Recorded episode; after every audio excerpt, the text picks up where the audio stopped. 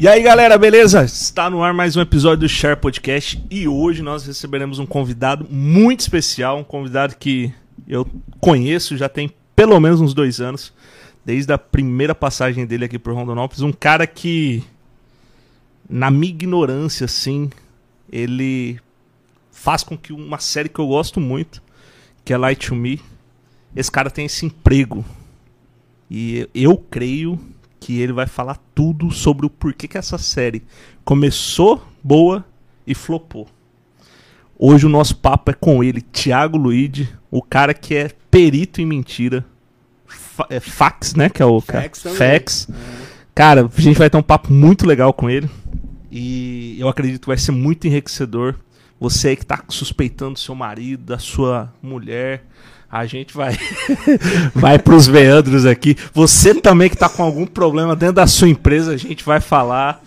E eu acho que vai ser um papo muito legal com ele. E aí, Thiago, como é que você tá, cara? Beleza, melhor agora, Dudu. Pô, Que que, honra, coisa cara, boa. que honra. Acompanhei o podcast, tô muito feliz. Primeira vez no podcast, cara, Pois e é, começar a gente assim tava com o pé antes. direito, cara. Irado, irado. Então tomara que eu consiga agregar alguma coisa também. Não, vai agregar, pô. Você é um cara assim que. Do tempo que eu te acompanho, né? Pela primeira, a primeira vez que eu ouvi falar de você foi quando o William falou, cara, vou trazer um cara aí pra fazer uma palestra e tal. E aí eu gostei do seu jeito de, de trabalhar, do seu jeito de expressar, do jeito que você troca ideia. E aí, sempre muito técnico, muito objetivo, muito assertivo. E aí eu falei, cara, esse cara é foda. Esse cara é foda pra caramba. E aí a gente começou a, a, a conversar lá no dia. Depois do evento a gente foi tomar uma cerveja e ó, conversando é. pra caramba. E cara, o que que mudou de 2019 pra cá, Pô, assim, na sua coisa. vida? Teve Bastante uma pandemia coisa. aí. Complicado, cara. A primeira coisa era assim, dá pra detectar coisa com máscara. Então, você ficava pensando assim, cara, será que ninguém vai mais dar credibilidade pra linguagem não verbal, só querer análise verbal, mas muito pelo contrário. Tem técnica pra tudo, né? Foi uma bagunça, né? A gente ainda tá, pelo menos lá em São Paulo, tá, tá bem mais ameno o negócio, mas tá tranquilo. Mas em relação ao trampo, né, nunca parou. A parte didática, assim, você adapta pro, pro online, teve, deu muito certo, né? A forma que a gente aplica, justamente. Né? E parte de casos, o que aumentou muito, infelizmente, foi relacionado à Maria da Penha. Você fica mais tempo em casa, né? Naturalmente acontecem mais, mais tragédias, infelizmente. E então não parou, nessa parte não parou. Mudou muita coisa assim que a gente trabalha com o ser humano, cara. Você nunca para de aprender. Sim. Cada dia é uma coisa nova. Então, é, é- é assim, sou suspeito, fascinado pelo que eu faço, cara. Então, E quando que você começou, Thiago, a, a ter essa percepção de você falar, cara, eu quero trabalhar com isso? É, você já conhecia essa área antes da série ou foi a série que, tipo. Não, eu comecei antes, na verdade. A série me deu uma ajuda para eu mostrar para as pessoas o, o que, que era isso. Né? Existe uma ciência por trás. Né? Então, eu tentava é, dar aula, fazer alguma coisa em faculdade, e não conseguia, meu, expressar de forma muito curta o que, que era a ciência. Então, a série ela serviu para dar uma olhada aqui, ó. Eu tinha até um corte do primeiro episódio que mostrava assim os dois primeiros minutinhos, mostrava exatamente do que se tratava. Era uma ciência comportamental aplicada à análise, né? detecção de mentiras, veracidade e emoções. E isso ajudou bastante. No meu caso, cara, eu comecei assim, desde moleque eu queria saber um pouco mais das pessoas, queria sempre ficar observando, sempre muito envergonhado, cara. Eu comecei, eu tinha um óculos, eu tinha 11 graus de miopia, cara. Então, Caraca. quando você é moleque e quebra muito óculos, você usa um negócio assim, que era bizarro, assim. E aí eu, sempre me sentia um pouco mais excluído e ficava observando todo mundo, né? Sempre hum, tra- tratando dessa observação ativa. E isso, né, no- um pouco mais pra frente, me ajudou justamente, depois que eu comecei a entender que existe uma ciência, uma metodologia, técnicas aplicáveis, né, que você consegue obter o resultado, e aí eu me apaixonei e não larguei nunca mais, cara. Então faço isso há muito tempo, muito orgulho. Uma coisa assim que a gente vai começar a falar muito sobre a série, que eu acho que ela é um, um papel principal para que as pessoas entendam o que, que é a identificação de microexpressões e linguagem corporal, porque eu acho que ela nos primeiros episódios assim, ela, ela retrata muito bem tudo isso. Então assim, ela consegue unir a- o entretenimento com a técnica. E depois ela desanda para um, uma Sim, sim, parada sim. de entretenimento. Mas a gente tava conversando também em off que o Paul Ekman, né, que é o, que é o cara que tipo é o pai dessa, dessa ciência, ele começou a, a estudar que alguns padrões ele se repetia independente da região, nacionalidade, cultura. Exatamente. E aí na época ele desenvolveu sete, né? Seis. Seis. Seis. Depois a sétima. Depois da, Depois é, a sétima. é isso aí. Até curioso isso. E aí ele foi lá na, na tribo tal, descobriu lá. Cara, o Paul Ekman, assim, a representação dele pra essa parte de programação é, não verbal, não é programação, mas tipo, comportamento não Uhum. verbal tal. Qual que é, de fato, assim, a, o que ele encontrou? Ok. Ok. Bom, se tratando assim de detecção, você você tem sempre duas coisas, a verbal e a não verbal, né? Muita pouca gente assim dá importância para análise verbal, quando na verdade ela faz um conjunto, você tem que analisar os dois. A, a parte não verbal, graças ao Paul Ekman, que a gente consegue trabalhar com isso, porque foi ele que foi o maior estudioso da história, ele conseguiu concluir que existem sete emoções hoje, na época tinham seis, que elas são universais, independente da cultura, do credo, da região da pessoa, da crença dela. Justamente, você expressa as mesmas emoções em qualquer lugar do mundo. Né? Então, esse foi um dos passos do Paul Ekman para a gente já ter uma universalidade das emoções. Então, assim, peraí, tem algo que é universal, então eu posso criar alguma coisa para aplicar aqui na China, nos Estados Unidos, vai dar certo. E a outra, a parte mais valiosa da contribuição do Paul Ekman foi fazer uma, uma, uma ferramenta científica para você medir né, a- todas as, as modificações musculares faciais que depois você sai desse achismo, sai da incerteza, que eu acho que a pessoa fez uma emoção tal, e você começa a aplicar a ciência. Então, quando você tem a detecção via muscular, via FACS, como é chamada, você já sabe que aquela pessoa está tentando esconder uma emoção com botox, com pele a mais, pele a menos, com máscara, com qualquer outra coisa, que você vai ter essa parte científica das emoções, né? E aí existem outros estudiosos com outras ferramentas também aplicados na detecção da mentira. Então, o Paul Ekman Tá- Cara, tá lá no topo, porque o cara, sem ele, a gente não conseguiria saber que as emoções são universais, por exemplo. Ele trouxe o trabalho de Darwin, né, de 100, mais de 100 anos atrás, e conseguiu constatar que realmente são universais. Essa tribo que você falou, cara, a tribo não tinha nem reflexo da, com água parada. né? Eles não viam, eles não sabiam o que que era um sorriso, nada disso. E na segunda expedição que ele fez pra lá, ele conseguiu constatar que assim, cara, ele colocava um cenário, né, pro nativo através do intérprete, contando uma história triste. Do nada, o nativo mostrava uma expressão, a fisionomia totalmente diferente, mas a musculatura é a mesma. Então, ele fez isso para todas as seis emoções na época. E a sétima emoção, que ela surgiu assim, foi constatada, né, em meados de 80, foi o desprezo. Porque o desprezo ele exige outras coisas, sociais, morais, né? Então, aquela tribo, ela não tinha tanto senso de comparação assim para eles constatarem já justamente o desprezo. Então, hoje em dia nós temos sete emoções no hall das universais. Mas logo mais, eh, já tem mais, algumas emoções estão na bica ali, tipo culpa, vergonha. Então, você imagina que você tem uma, uma ferramenta própria para você detectar em qualquer tipo de pessoa, em qualquer situação, o que a pessoa está tentando esconder. Porque o mais valioso é justamente você detectar o que ela está tentando esconder, não o que ela quer mostrar. Sim. É muito fácil colocar um sorriso para enganar, mas quando você tem acesso a isso, cara, aí fica bem mais fácil. Uma, uma coisa assim que, que é engraçado, assim, até, até nos primeiros episódios, assim, mostra que, tipo, a mulher ela não tinha reação porque ela tinha botox, Boa, assim. sempre. E aí o cara foi lá e falou bem assim, não, mas ela não tá fazendo isso. Aí falou, não, vamos perguntar pra ela se ela fez Uhum. algum, alguma cirurgia, alguma coisa. Aí até o é, Lightman, né, que é o doutor... Do, Cal Lightman. Cal Lightman. Ele vai lá e fala, é, ela fez algum procedimento. Vamos olhar, porque assim, tá muito rígido, tá muito... O Exatamente. quanto que isso atrapalha na, na, na hora de... dificulta. Hoje em dia a gente tem, meu, várias modificações assim no rosto, né? Harmonização, botox e tal. E realmente, assim, quando você trata da base muscular, né? Dificulta e inibe alguns movimentos. Mas basicamente, assim, o músculo, ele, imagina que ele tem três partes: nervação, a base muscular e a imersão. Então, essa parte estética, ela mexe muito na parte que fica mais aparente.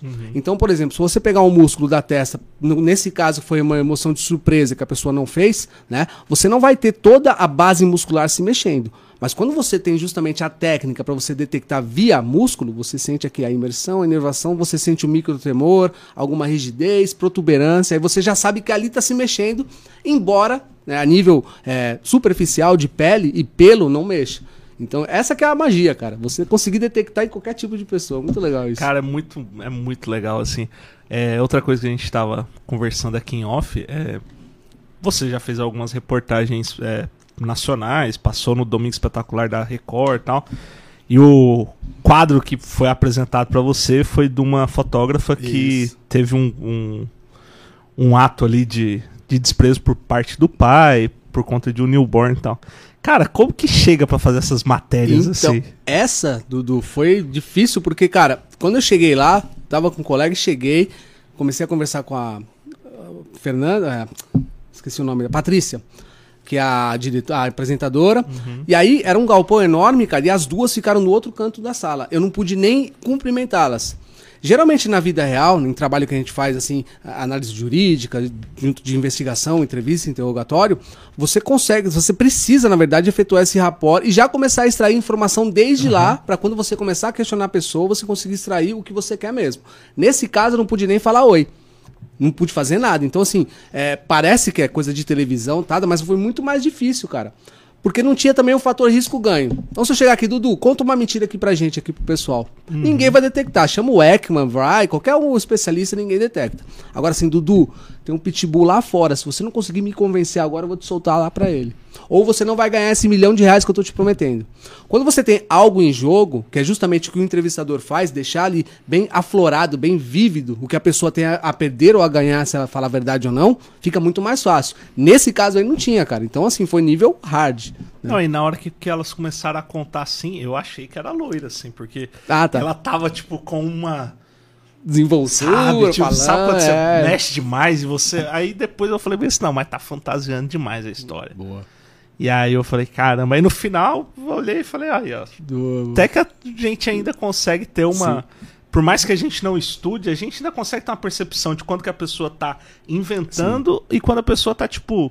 Ok. Você falou um ponto certíssimo, cara. A primeira coisa que você tem que fazer é justamente a pessoa ela tá tentando te passar uma informação ou parecer credível. Então, eu vou contar uma história pra você, independente de você entenda o que eu falei ou não, mas eu pareci credível pra você, meus gestos, minhas expressões foram congruentes com isso. Quando você detecta que a pessoa tá tentando parecer e não passar informação, é o primeiro ponto. Tanto é que eu recebi vários feedbacks desse, desse, desse teste, né? E a maioria das pessoas que, que acertaram fala assim: eu peguei justamente por isso, cara. Porque embora a pessoa tenha, tenha toda a desenvoltura pra contar uma história congruente, meu, a mina era uma atriz assim. Depois eu tive contato com as duas, meu, gente boníssima, e ela, você via que ela atuava e a outra tava nervosa, sabe, cara? Então, é, mesmo tentando atuar, né, com essas técnicas, no nível hard, como eu falei pra você, dá pra detectar, cara. Foi difícil, mas deu certo. É, eu, eu fiquei surpreso com, com o final, assim, acho que. Acho que é aquele desafio assim que coloca em xeque, sabe, Sim. todo o nosso estudo, sabe? Isso, isso. E o medo de errar. Já pensou errar? É, eu pensei nisso, cara, mas não. Na hora, assim, quando você faz a. Eu fiz eh, algumas perguntas pra ela, então eu, eu que pedi pra colocar as cadeiras, naquele caso, uma na frente da outra, que, ó, no mínimo, já que eu não tive interação nada, no mínimo, me deixa ver o corpo todo da pessoa. Né? Eu uso outros protocolos além da face, justamente pra você detectar esses insights comportamentais. Massa. O, outra coisa também muito polêmica assim, nas suas redes sociais, que acho que deu um boom, foi o caso da Luísa Mel, né? Aquela, aquele vídeo que ela fez e tal. Conta pra gente, assim, como que você chegou no ponto de falar, cara, eu vou Tá. reagir a esse vídeo Aham. e vou analisar de uma forma profissional tudo aquilo que ela falou. Sim.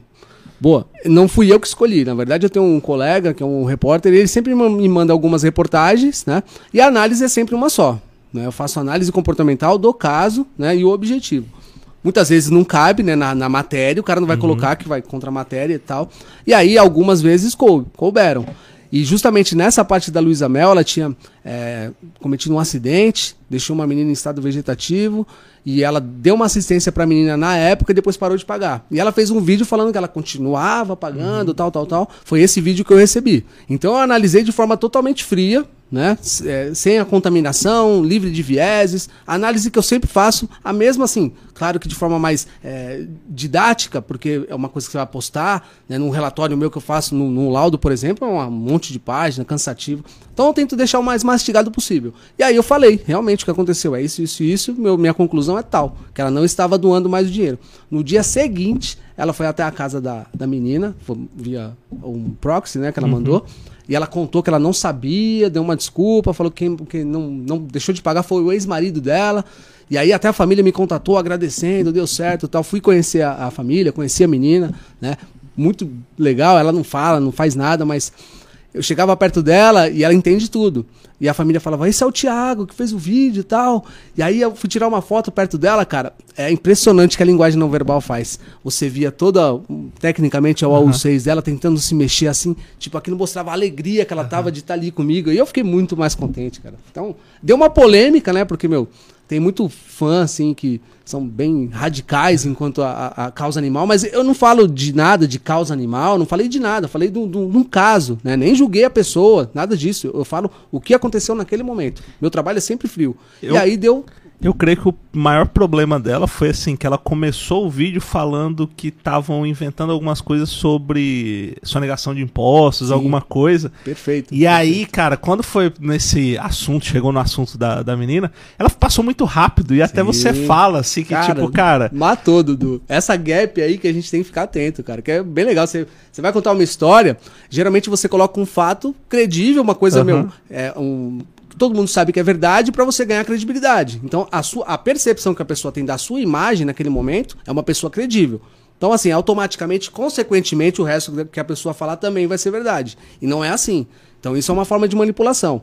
Se eu for mentir para minha namorada, por exemplo, né, e eu tiver que contar algum fato pesado, a tendência é que eu encaixe esse fato um pouco depois do que eu falar que é de bom. Entendeu? Então, nessa parte que você modifica a percepção da sua mensagem, que a gente entra também na análise. E ela falou a mesma coisa, ela começou a falar do era um negócio de sonegação de imposto, uhum. do instituto dela, e depois aí falaram do acidente. Aí que começou a gritar ali os sinais pra gente, cara. Uma, uma coisa assim que, que eu vejo nela é que eu acho que assim, ela tem a culpa, né, do negócio, só que a questão é tipo, não, ainda eu continuo pagando, ajudando, uhum. tal, não sei o que. Ela, tipo, tentando afirmar para toda aquela sim, galera sim. que tava naquele momento contra ela. E, cara, tipo, o que quer mudar na vida dela, tá ligado? E, tipo, cara, beleza, acho que pode ter acontecido, eu não sei, não sou eu mais o responsável uhum. por estar tá repassando esse dinheiro, vou ver o que que tá. Sim. Mas a pessoa ainda, ela, ela, ela quer continuar, tipo, você chega num nível que você quer ser sereno o tempo todo, sabe? Ser tipo, eu não tenho erro, eu não tenho falhas, eu não tenho nada. E, cara, nós somos ser, seres Sim. humanos, cara. Nós somos passíveis de erros a todo momento. Exatamente, exatamente. E ela, naquele vídeo ali, eu acho que ela, sei lá, ela se complicou muito mais do que. Sim. Porque ficou uma parada forçada. Ninguém tava falando da causa animal ali. Exatamente, cara. É, e as pessoas não entendem, né? Tipo, o fã vai enxergar o que ele quer. Né? Se você olha qualquer tipo de análise, cara, ela é fria. Claro, tem as, as análises certas, responsáveis de forma ética, e tem as análises que são tendenciosas, né? Eu, tipo, você nunca vai me analisando um famoso que beijou o outro a, a, ao Léo, assim, né? Sempre com, com, com, um objetivo. Mas nesse caso, o, o que gritou que foi assim: quando você vai pedir desculpa, se retratar de alguma forma, por exemplo, uma desculpa sem remorso, cara, é igual uma Ferrari sem gasolina. É linda, mas não serve para nada, entendeu? E aí, na verdade, o que você faz, você não tem confiança sobre aquilo, você coloca artificialmente. Seja é, no seu argumento verbal, seja na sua postura e tal. Quando você tenta parecer verdadeiro quando você não é, é nessa parte que a ciência entra, cara. Então, assim, tem centenas de sinais, assim, não verbais daquele vídeo lá que eu deixei de fora né, para mastigar, mas não tem jeito, cara. É, não existe uma mentira perfeita, existe o mal mentiroso ou o bom mentiroso. Mentira perfeita não tem. Os sinais estão sempre ali, seja no verbal, no corpo, na voz, etc. E nos casos que você trabalhou, qual foi o de identificação mais difícil, assim, que você fala, caramba, esse foi. foi Cara, foi num, uma vez foi num senhor, tinha 70 anos, né, um senhor espanhol, criado aqui no Brasil. E aí ele tava. Ele, na verdade, foi, não foi nenhuma análise, foi um preparo comportamental para ele. Então ele, ele tinha que é, falar que ele não tinha nenhum afeto com a, a enteada dele, Caraca. porque estava com. Ele estava pagando a pensão tal, a ex-mulher dele se aproveitando, e ele precisava parar com isso. Né? Eu nem sabia, também fiquei surpreso na época que a, foi feito o teste de DNA, a filha não era dele, mas a, a paternidade afetiva ela contava mais do que a biológica. Né? Então, o que, que ele precisava fazer, resumindo? Ele precisava é, confrontar né, na audiência psicóloga, etc., de uma forma muito fria. Entendeu? E aí eu tive esse insight, foi a, a, a mesma técnica que eu aplico nos jogadores de pôquer. Então você tem que suprimir os sinais de uma forma que seu adversário não veja.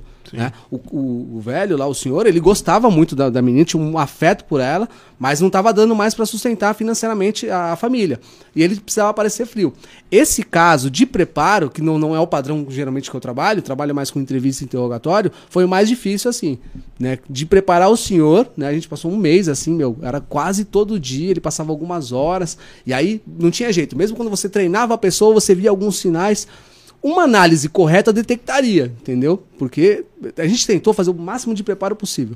Mas foi um caso bem diferente, né? uhum. essa preparação. E aí eu tive esse insight do poker. Você tá jogando com a pessoa ali, cara, você joga com, com o jogador. Sim. Carta, probabilidade, chance, sorte, 10%, sei lá, do jogo. Então, cara, quando tem muito em jogo, no caso do, do jogo do poker, ou a pensão que ele teria que pagar ou não, aquilo fica muito mais vívido. Então foi o caso assim mais difícil que eu trabalhei. Teve outros assim midiáticos ou não de, de repercussão, né, tanto no judicialmente como na mídia, mas esse assim é, foi um, foi um desafio para mim, confesso. E dos midiáticos assim, qual que é um que você pode citar? Sim, já... é, tem um, um, eu sempre gosto de falar porque assim a, a, as análises elas não servem para acusar. Sim, né? a análise é fria, é. ok? Então teve um cara muito poderoso, né, o caso Salim, ele ficou preso durante quatro anos e acusado de um triplo homicídio. E ele, era, ele tinha matado a enteada, a sogra e o namorado da, da enteada. Na verdade, né, depois da análise, eu, eu peguei a análise e ela já estava. Ah, o caso já estava frio. Peguei quatro anos depois, o uhum. tempo que ele ficou preso. E aí eu, eu assisti todos os vídeos de todas as testemunhas, todos os envolvidos, beleza? Tinha algumas pessoas principais do caso e outras foram ouvidas como pessoas de interesse. Aí começou, cara, eu assisti uma menina, não vou citar o nome dela aqui, que era uma melhor, a melhor amiga da enteada lá. Ela não era uma pessoa importante no processo, mas aquilo gritava para mim, cara. Eu falei, nossa senhora, não pode ser. O caso foi que ele tinha matado os três, né, por, por fazer a ex-esposa sofrer, por rixa. O, o genro, genro não, o cunhado dele é uma pessoa muito famosa da mídia, né, tem um, uma, um estilista muito famoso, né, até uma rede de emissora muito grande que ele trabalhava. Caramba. Fala aqui, né, enfim. Ah, aí beleza, essa pessoa começou a me gritar. Enfim, de um crime que era um triplo homicídio, né, efetuado pelo Salim, Salim da vida, é, aconteceu totalmente diferente. Essa pessoa, ela entregou, sem querer entregar, na análise eu constatei uhum. isso, foi, foi por isso que foi reaberto o processo, esse cara saiu da cadeia que na verdade o crime tinha sido cometido por um agiota, né? Com uma dívida do namorado da menina. Caraca. A sogra e a menina foram no embalo. Tomaram, foram executados. Assim, foi uma cena bem feia que eu vi todas as fotos. Mas esse caso eu gosto de falar porque assim, é, não foi uma pessoa principal do processo, não era uma peça importante ali. Mas gritou demais, assim, você via na análise que ela tá tentando desviar o foco.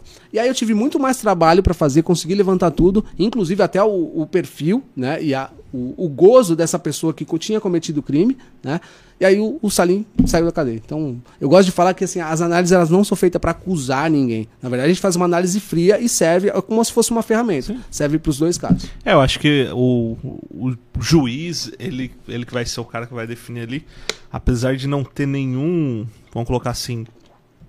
Eu não sei se eu posso usar essa palavra, mas tipo, valor legal. Tipo, não é um, não é um laudo.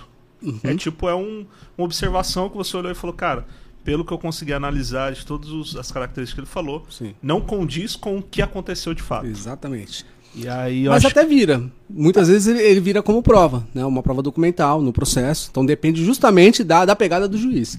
Né? Então, antigamente Entendi. eu fazia umas análises, do, do, eram uns blocos assim, eu colocava cada sinal e tal. Hoje em dia, né, de uns anos para cá, o que, que eu faço? Eu tento mastigar o máximo possível. Porque justamente, se ficar na interpretação do juiz, uhum. né, do assessor, que seja, né, que aquilo é, causa uma dúvida plausível ali, um, deixa a pessoa na dúvida, uhum. ali come, começou a, agora nesse momento a se expandir justamente as análises não verbais e verbais também no processo. Então, muitos casos que eu pego, né, eu sempre assim, eu tenho vários parceiros dentro, operadores do direito, que a gente documenta isso justamente para tentar maximizar. Para todos os casos, existem países, por exemplo, é, Portugal, alguns estados dos Estados Unidos, que usam isso como meio de prova, já é de praxe. Mas no nosso país ainda não.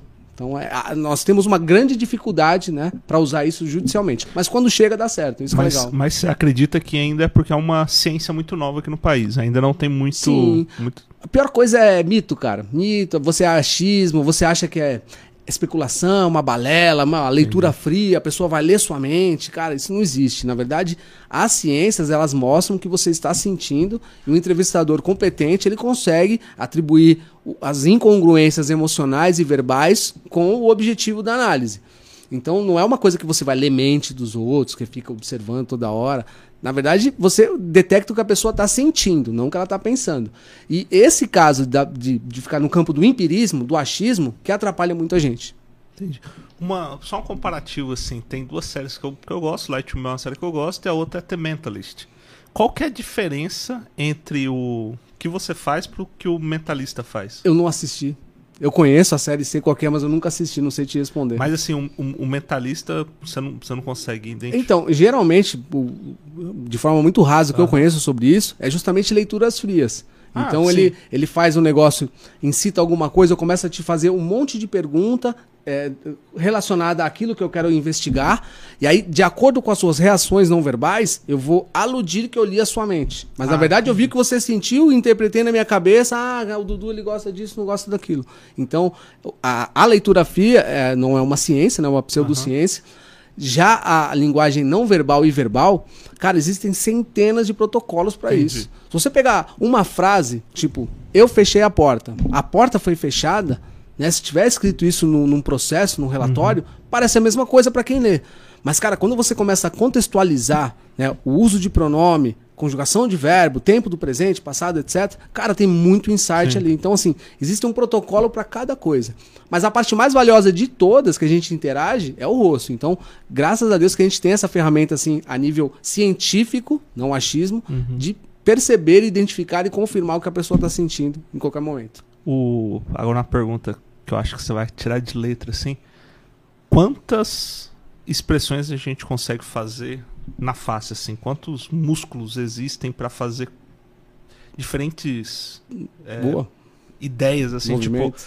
raiva, alegria, felicidade, excitação? Quantos? Boa.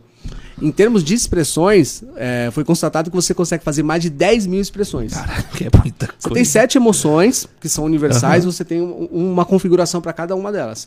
Mas existem sentimentos que você não consegue detectar por emoções. Então, por exemplo, a alegria é uma emoção, é um carro-chefe da emoção. Aham. Dentro da alegria você tem a felicidade, a excitação, o prazer, o, o ânimo, etc. Você não consegue detectar isso. Gatilhos universais que me deixam alegre, te deixa alegre. Mas o que me deixa feliz pode ser o que não te deixa feliz. Então você não tem uma, uma expressão que consiga detectar sentimentos. Você tem uma, uma, uma expressão que consiga né, detectar e mostrar suas emoções.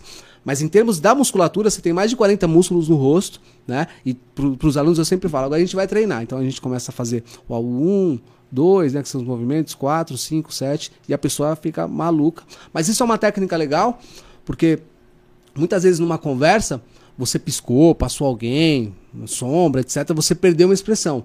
Quando você tem o controle da es- expressão em você mesmo, uma das técnicas é você repetir né, o que a pessoa fez naquele momento. Então eu vi uma expressão no Dudu, mas não consegui associar qual o tipo de emoção, qual será a minha abordagem agora.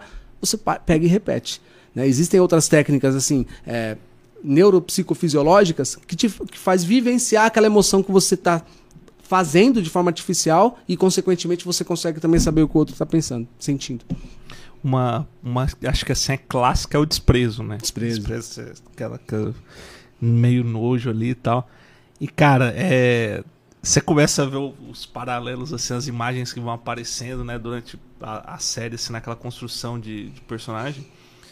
E cara, você olha assim, você fala, cara, todo mundo, né, velho, político, é, empresário, cara, todo mundo de alguma Demais, maneira faz, demais. cara. Isso e assim, quanto mais a pessoa é filmada, mais você consegue pegar o jeito dessas pessoas, assim. Beleza. Quanto você tem banco de imagem da própria pessoa, você não precisa ir pra outra. Hoje tá em ligado? dia tá muito fácil, né, cara? Pegar isso. Mas aí você pensa assim, cara, então você consegue de- é, detectar as emoções, você sabe como é que funciona, né, essa musculatura, então, assim, você vai conseguir controlar suas expressões. Cara, olha, o Paul Ekman, né, cara? O cara deve conseguir mentir, ninguém pega nada, porque o cara manja de tudo. Não é assim, cara. Não é assim. Certas coisas você tem um controle, né? Principalmente linguagem, a parte mais é, não vou chamar de, de, de, balela, porque existe até uma metodologia, mas a parte mais superficial né, desses mitos, né, linguagem corporal, gesto assim, coçar aqui assado, não, não tem um valor assim é, criterioso na análise, essas coisas você consegue colocar de forma artificial para tentar uhum. enganar. Mas suprimir uma microexpressão que você está sentindo no momento é impossível. Você não tem como. Né? Teve um caso, eu mostro até para os alunos em aula, um trechinho de um vídeo antigo meu. Fala assim: olha, eu fui num, uma vez num programa de televisão e aí eu tinha pedido para a menina, eu levei duas fotos. Quando eu te sinalizar é, uma piscadinha, você coloca uma foto. Na segunda, você coloca a segunda. Era uma coisa simples. Beleza. No que eu sinalizei, conversando com o cara que sinalizei, ela colocou a foto errada. Na hora, assim, depois da filmagem, eu vi que. Eu... Cara, isso aí é horrível. Pra vender o meu peixe e mostrar Sim. um desprezo ali, pô, não, não, não, combina.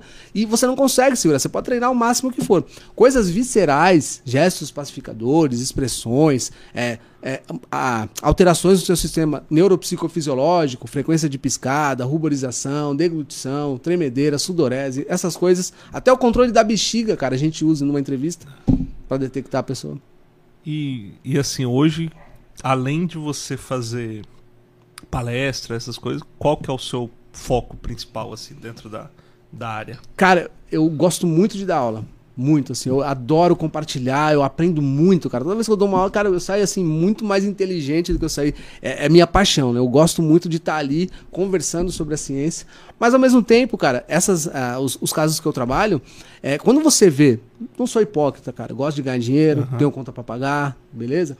Mas quando você vê que algo numa ciência dessa consegue ajudar uma pessoa né, a, a mostrar, provar a sua inocência, fazer justiça, né, né, você como operador do direito você vai e você consegue mais ainda, né, utilizar essas ferramentas para se chegar à verdade, cara, aquilo assim não tem preço. Então eu sou suspeito, cara, eu amo amo estar numa sala de aula, mas ao mesmo tempo meu trabalhar com análise e conseguir tirar algum insight assim que, que vai mudar o rumo da investigação, cara, é tudo. E você ainda continua prestando consultoria para a polícia ainda? Não mais. Eu, agora eu estou dando aula, né? Uhum. Dei uma aula recentemente no, no GAT.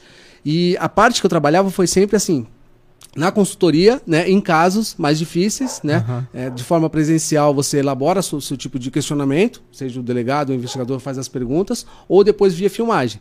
E na parte preventiva são justamente isso. Nas rondas, né, várias, várias polícias, você ensinar a, de, a detectar sinais hostis né? Uhum. Extremamente valioso, cara. Se você pega uma pessoa andando no meio da rua, você consegue saber se a pessoa ela tá perfilando alguém para aprontar algo, uhum. um abuso, um furto, um roubo, né? Assim como são pré-ataques, sinais de pré-ataque. A pessoa vai agredir, vai sacar uma arma, né? E o que eu consegui fazer, que eu gosto muito de falar dessa parte, é justamente converter todo esse tipo de, de sinais hostis, né? Para o corporativo. Então você pega, é, por exemplo, uma, uma classificação que precede um não numa negociação é muito similar do, da classificação que precede uma agressão, um xingamento uhum. verbal, físico, etc. Então, é, é uma coisa infinita, cara. Você trabalha com o um ser humano, as possibilidades são muitas, cara. Então você aplica em todos os lugares. Bem legal. Uma, uma, uma, história assim que fica na minha cabeça até hoje, desde quando a gente se encontrou pela primeira vez. E eu falei, caralho, que, que foda, assim. Tipo, foi triste tudo que aconteceu, mas assim, eu, eu acho que é uma percepção que poucas pessoas teve no dia, que foi a questão do massacre na escola. De Suzano. De uhum. Suzano. Foi Cara, pesado. como que foi aquela. Você tava tava, tava dando aula, era um módulo de, de, de persuasão, negociação, é, em situações de risco. E aí tinha algumas polícias, eram mistas na sala, né? Então eles fazem um evento junto a polícia tudo quanto é lugar. Cara, do nada, assim, ó, eu juro pra você, eu fiquei bobo com a organização, né? Com a agilidade que eles têm. Não deu 10 segundos dentro de sala de aula, tinha 3, 4. Eu só falei, cara, o que, que aconteceu aqui? Não tinha mais ninguém. Né? Até conseguir entender tudo, começarem a falar com a gente, a gente entendeu que era o massacre de Suzano, né? Fiquei acompanhando o caso todo lá dentro até o fim. Cara, e uma coisa que me chamou a atenção, que eu gosto de falar, foi, como você falou, foi uma coisa muito chocante, que mesmo os policiais experientes, né, que, que lidavam com isso sempre, quando eles chegaram, não eram eles, cara. Eu nunca vi assim. Tinha uns, uns colegas meus que, assim, acabados, cara. Mexer com criança é fogo. Né? Até para mim, eu pego o caso assim, envolve criança, agressão à mulher, cara, é, é três, quatro vezes para você se policiar para não ser contaminado naquela análise. Então é complicado, cara. Uma. Ali a questão assim. O, o primeiro caso de histeria coletiva que eu tive na minha vida foi quando cancelaram o show da Lady Gaga, assim. Eu tava no Rio de Janeiro. E você saber que todo mundo que tava no shopping começou a mexer no celular, sentava e chorava. Nossa. E chorava, assim, copiosamente. Falou, cara, Lady Gaga não vai vir pro Brasil e tal, e não sei o quê. E aí eu falei bem assim, cara, que loucura isso. E tipo, imagina você no Rio de Janeiro, Rock in Rio, Nossa. show, o, show lot- o, o shopping lotado. E a maioria tava no shopping pra comer e pra ir pro, pro, Aham. pro show, cara. E todo mundo chorando, desesperado e tal. Você já teve algum caso semelhante de histeria coletiva? Cara, não. Eu, eu já estudei alguns casos assim, similares. Tipo, a gente fala de linchamento, que é um caso triste, grave. Cara, começa assim, né? São gatilhos que, que incentivam umas pessoas. Eu dei até uma, uma palestra outro dia, do Dr. Claudio Suzuki, e a gente falou desse tópico, né? Do linchamento. O que, que, que que uma pessoa. O que, que faz uma pessoa normal, que é do bem, se envolver num comportamento coletivo e vai linchar uma pessoa que não tinha nada a ver? O caso da mulher do Guarujá, de- por exemplo. Entendeu? Do Guarujá foi, Foi, bruxaria? Na- isso. Na verdade, ela era- é, tinha um problema mental, coitada. E aí começou um boato de WhatsApp que a mulher ela fazia magia aham. negra com as crianças e tal. E ela foi linchada, espancada até a morte. Mas quem espancou, quem bateu na mulher, não eram criminosos, nada, são pessoas normais. Né? Então existem alguns gatilhos culturais né, que incitam isso. No caso foi em Morrinhos. Não sei se você conhece lá no Guarujá, é, é tipo, o Guarujá é lindo, maravilhoso e tal Não conheço Guarujá, não conheço. é, cheio de muita gente rica, turista, mas a parte do Santa Rosa, Vicente de Carvalho, Morrinhos, é uma, assim, uma favela, assim, uma coisa muito pobre, né? Então, é muito escasso de nem polícia tem lá, não tem um posto policial lá. Então, essas pessoas, elas tendem a, ter, crescer, ter a noção que você faz justiça com as próprias mãos, deixa aqui dentro, né? E aí, quando se depararam de um caso que você pode é, aflorar tudo aquilo que você tem dentro de você, cara, bom ou ruim, sofrido, na sua vivência, cara, você vai e acata aquilo sem pensar, entendeu? E é, isso funciona tanto para tragédias como para coisas que são boas. Por exemplo, teve uma, uma epidemia de riso na Tanzânia, cara, durou dois anos. Fechou escola, comércio, você imagina, por, um- por uma piada que começou com duas meninas conversando ali, né? Uma começou a rir, outra também, outra também. Quando foi ver, cara, ninguém conseguia viver mais. Tava tudo, todo mundo rindo. Durou dois anos isso. Pra você ter uma ideia. Histeria coletiva. Caramba. Para os dois casos assim que eu mais me aproximei, a sua pergunta. Caramba, que, que absurdo. Curioso, isso é né? in- Inimaginável, assim, Aham. porque eu acredito, assim, sempre, né, na, na histeria coletiva é sempre uma coisa ruim, mas jamais imaginava que poderia ser. Bom, eu acho que assim, é, economicamente pro lugar ali foi ruim, porque, cara, teve que Sim, fechar comércio, era um lugar muito pobre. É, eu, eu tenho um texto que eu sempre passo pros alunos de bônus. E aí mostra que foram feitos testes no sangue das pessoas, pra ver se foi de algum gás que aconteceu. Nada, cara, nada. Essa coisa emocional, ela contamina. Né? Se você chegar pra, na padaria e vai comprar um pãozinho dar um sorriso, "Ô, tudo bem, bom dia, muito difícil a pessoa não te dar um sorriso de volta. Né? Então, a- as emoções, elas contaminam. Mas se você pega alguém que tá fragilizado, aquilo vai ser um potencializador, cara. Seja pro, pro lado bom ou pro lado ruim mesmo. Ou um caso, assim, também que você fez uma. uma um perfil, um- ali uma. Um react, né? Que agora tá famoso. Cada É o famoso nome, react, né? Foi do, do caso dos Nardoni. Sim, velho. Velho, não, bastante foi velho. É por- porque assim, quando o William falou bem assim, cara, o, Lu, o Thiago Luiz tá aí e tal, eu falei, cara, vou dar uma olhada no- nos casos assim pra gente levantar ali e tal. Acho que a galera ela vai conseguir entender muito mais o, o seu trabalho, a questão de, de- do envolvimento que você tem em alguns casos assim, sendo esse específico você não trabalhou, você só fez uma sim, análise. sim, sim, sim. Cara, como que aquele crime, e assim, já teve peritos, já que foi em outros podcasts que eu assisti, que trabalharam naquele Uhum. caso, como que alguém tinha dúvida que o casal não, não tinha matado aquela criança? Cara, você consegue ser muito manipulador. Né? Que nem nesses casos, é, mesmo que eu não trabalhe no caso, eu sempre gosto de fazer né, o relatório, minha análise, justamente que é como um case né, para facilitar no judiciário. Justamente. É, algumas ações legais que a gente. É, que eu trabalho, que eu, eu efetuo um relatório, um laudo, um parecer, né? Quando você referencia com outra coisa similar e famosa, midiática, dá muito mais valor, né? Dos Nardones, cara, assim, se, se depender... Dois casos que eu falo, dos Nardones e da Madeleine McCain.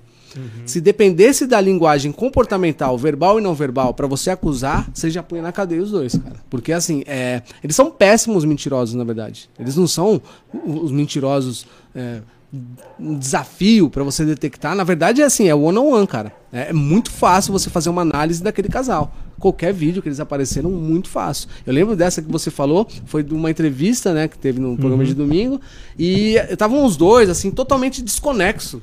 Tanto no discurso quanto no comportamento, cara. Um falava uma coisa. Teve coisas até infantis que passam despercebido, que é um cutucar o outro, um dá sinal pro outro, cara. Então, assim, em termos é, de, de parecer mais credível quando você não é, é muito fácil para quando você estuda sobre isso detectar um comportamento vivenciado de um comportamento artificial que foi colocado ali para te convencer. Cara, a primeira coisa que você faz assim, viu uma pessoa tentando parecer algo que ela não está sentindo no momento, para, é uma red flag, para o carro, aumenta a perspectiva e vai olhar com mais cuidado. Ali, cara, gritava. Nesse dos Mackenzie.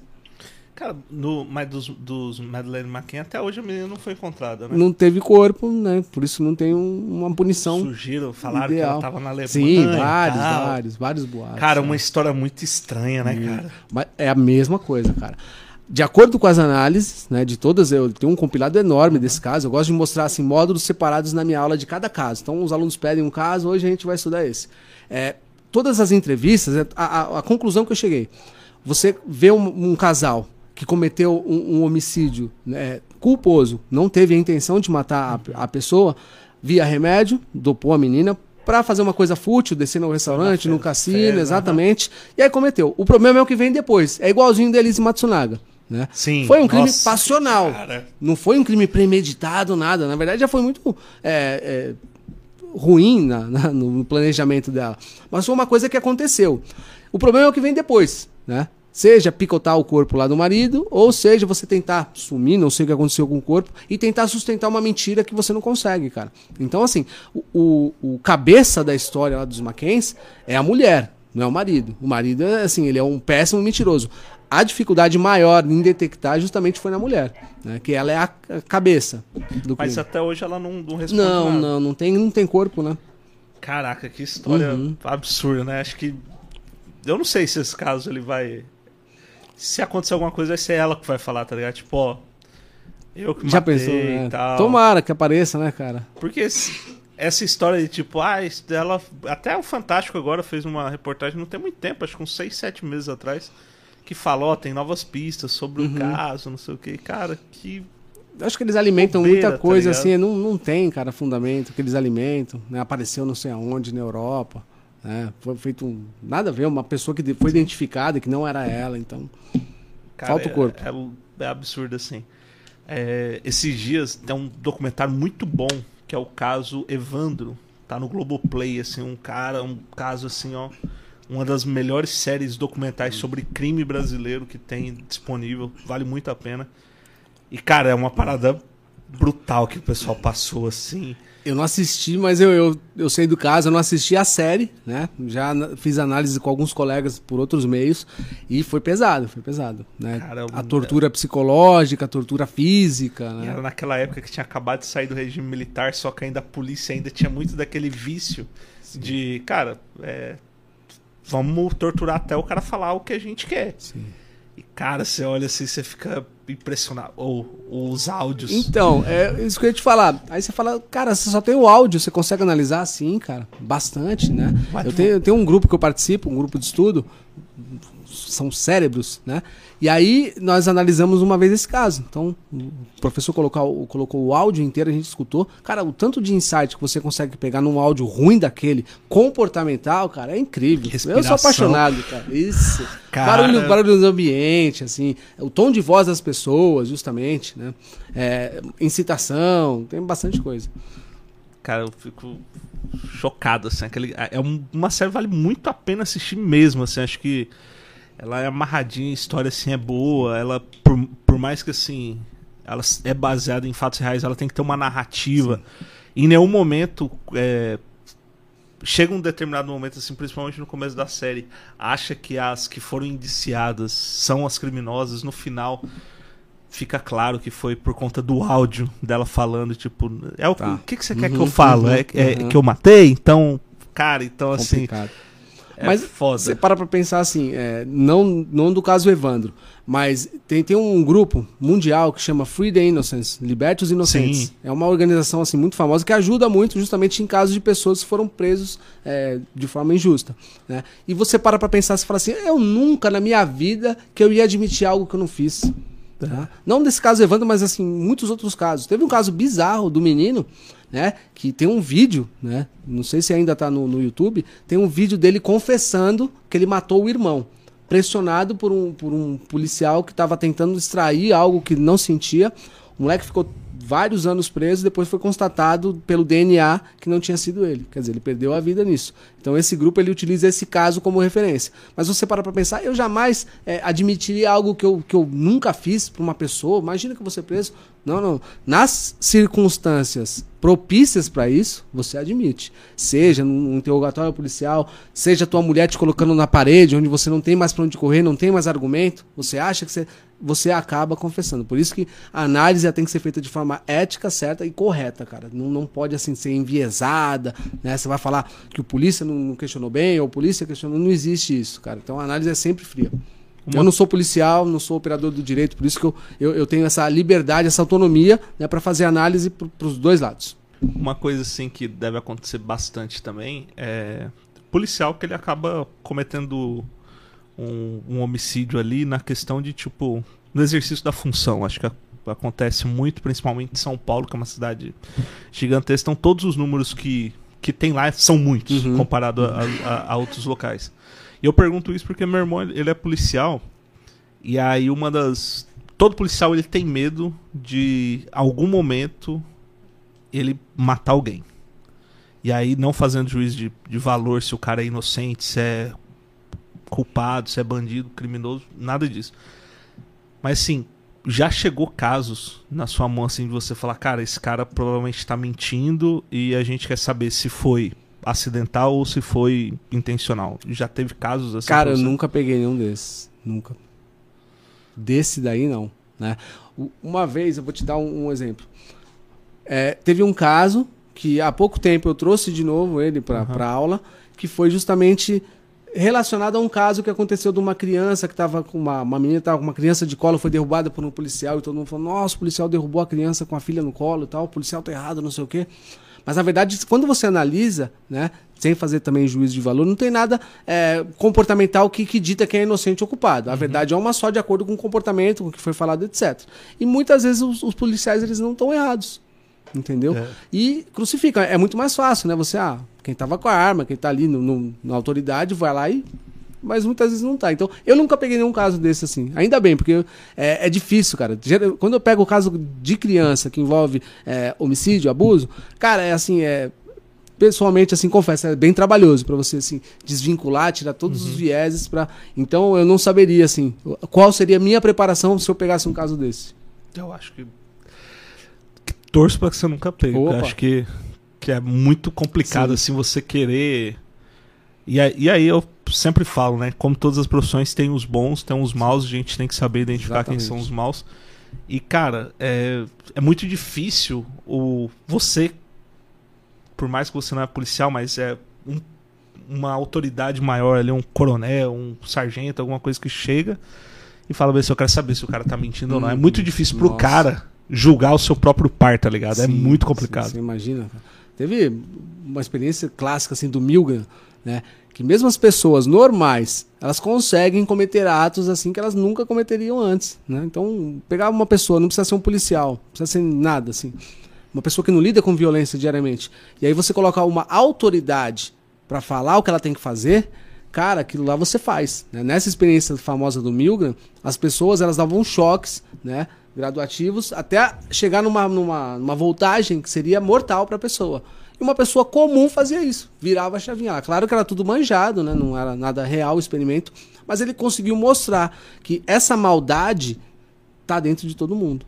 Né? Basta algum um gatilho. Então, a pessoa nasceu psicopata, existem alguns casos né, que a pessoa nasce com algum tipo de transtorno, mas a maioria ele foi desencadeado por, por algum trauma que veio lá de trás, né, que a pessoa aflora numa fase da vida, determinado momento. Então, todo mundo tem essa maldade. É inerente ao ser humano. Né? A, a, essa, essa maldade, não demasiada, não que possa ferir e invadir o outro, mas é, o ser humano tem isso. E por que, que o ser humano mente tanto? Cara, primeira coisa, para se proteger. Mentira para proteção. Existem é, vários motivos para você mentir. Autopromoção, por exemplo. Né? Eu tenho, eu fiz, eu posso. Mas geralmente você mente para se safar de algo. Né? Você, é, deliberadamente, você sabe da verdade, você muda. É, é, muito difícil, na verdade, você mentir. Mas mesmo assim a gente mente muito, cara. É, pesquisas mostram que você mente 200, escuta né, 200 mentiras por dia. Né? É muito.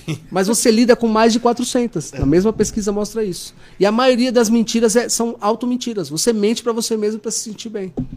Por exemplo, é, eu gosto de fumar. E aí eu sei que é errado fumar me faz mal. Mas, cara, deixa eu fumar um cigarro aqui que eu vou fumar e vou me sentir melhor, vou, vou, trocar uma ideia melhor, né? Eu sei que aquilo é errado, começo a racionalizar, justificar na minha cabeça para fazer sentido. Isso é uma mentira. Né? Mas geralmente as pessoas mentem para evitar punições e se autopromover se, se auto e por proteção, cara. Você quer se escapar, de, você quer se safar de algo, você vai mentir. E quem mente mais, o homem ou a mulher? Nenhum dos dois, cara. Eles mentem iguais, por motivos diferentes. Né? O homem, ele mente sete a oito vezes mais por autopromoção. Eu conheço, eu fiz, uhum. eu posso, tal, tal, tal. A mulher, ela mente muito mais para proteger o sentimento alheio e pela harmonia do ambiente. Só que nem é assim tão positivo, é. né? Se você pegar o contexto bem básico de uma, uma amiga tentando pegar o feedback da outra amiga, amiga, tá linda essa roupa? Ela vai mentir. Tá linda, etc e tal. É uma mentira que vai lesar, porque vai que a menina tá feia e tal. É um tipo de mentira, mentira altruísta, uma mentira que você não, não conta com uma, uma, uma intenção malévola, né? Mas os dois mentem igual. O homem e a mulher mentem iguais. Tem uma história que foi o William que contou para mim. E aí eu posso explanar do dia que você contou a mentira pro Luigi ele. Hum. você quer contar? Eu acho que vai ser melhor. Vem cá, conta aqui. Vem cá. O William, o William já é a terceira vez que ele tá aqui no podcast já. O cartãozinho dele.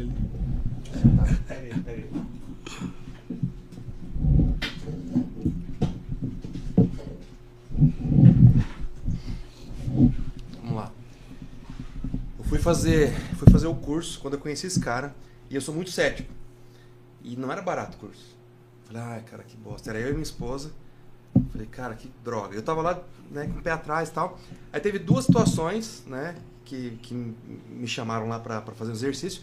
Mas essa em específico, era o último dia, era o teste lá. Então a gente passou por entender de, de linguagem corporal, entender de detecção de mentira tal. Então era o terceiro dia, último dia tal. E aí o exercício era, vocês tinham que vir aqui na frente e contar três histórias, sendo duas verdades e uma mentira para o público, para a plateia, que já treinou com você, identificar qualquer, qualquer qual. Só que nessa hora eu não tinha sido voluntário para nada e tal. E nessa hora eu falei, eu quero. Por quê? Porque eu falei, cara, mentir pra mentiroso agora, agora vocês se ferraram. Porque uma coisa que eu sempre soube que é, pior do que uma mentira é uma meia verdade. E a meia verdade você sustenta ela ad eterno. E aí, basicamente, eu não lembro nem qual que é a outra, a outra, a outra verdade, mas uma verdade é: o meu esporte favorito é o xadrez. Essa era uma, é uma afirmação. A outra afirmação que é mentira, eu falei: eu nasci no Paraná. Eu não nasci no Paraná. Só que eu me criei no Paraná, né? Desde o meu primeiro aniversário até o 24. Então, assim, eu sei tudo que você perguntar do Paraná. E, e essa era mentira. E as pessoas não conseguiam achar porque, cara, eu contei ali, mas falei, essa sustenta eternamente. E ninguém, ninguém, e eu lá passando o tempo, e ninguém, ninguém, ninguém. Falei, cara, eu sou bom pra caramba tal, uhum. né? Que, me, que, que vai ter orgulho, né? De ser um mentiroso. E ninguém, ninguém. Aí eu ouço, tava assim, eu, eu aqui falando, a, a, o pessoal em U na minha frente, eu ouvi uma voz daqui, bem depois, falou assim: William, você não nasceu no Paraná. Aí eu olhei para falei, não acredito. né? O que, que eu fiz, né? Aí a, o curioso foi a, a, resposta foi assim: primeiro, você é um excelente mentiroso. Eu recebi como elogio.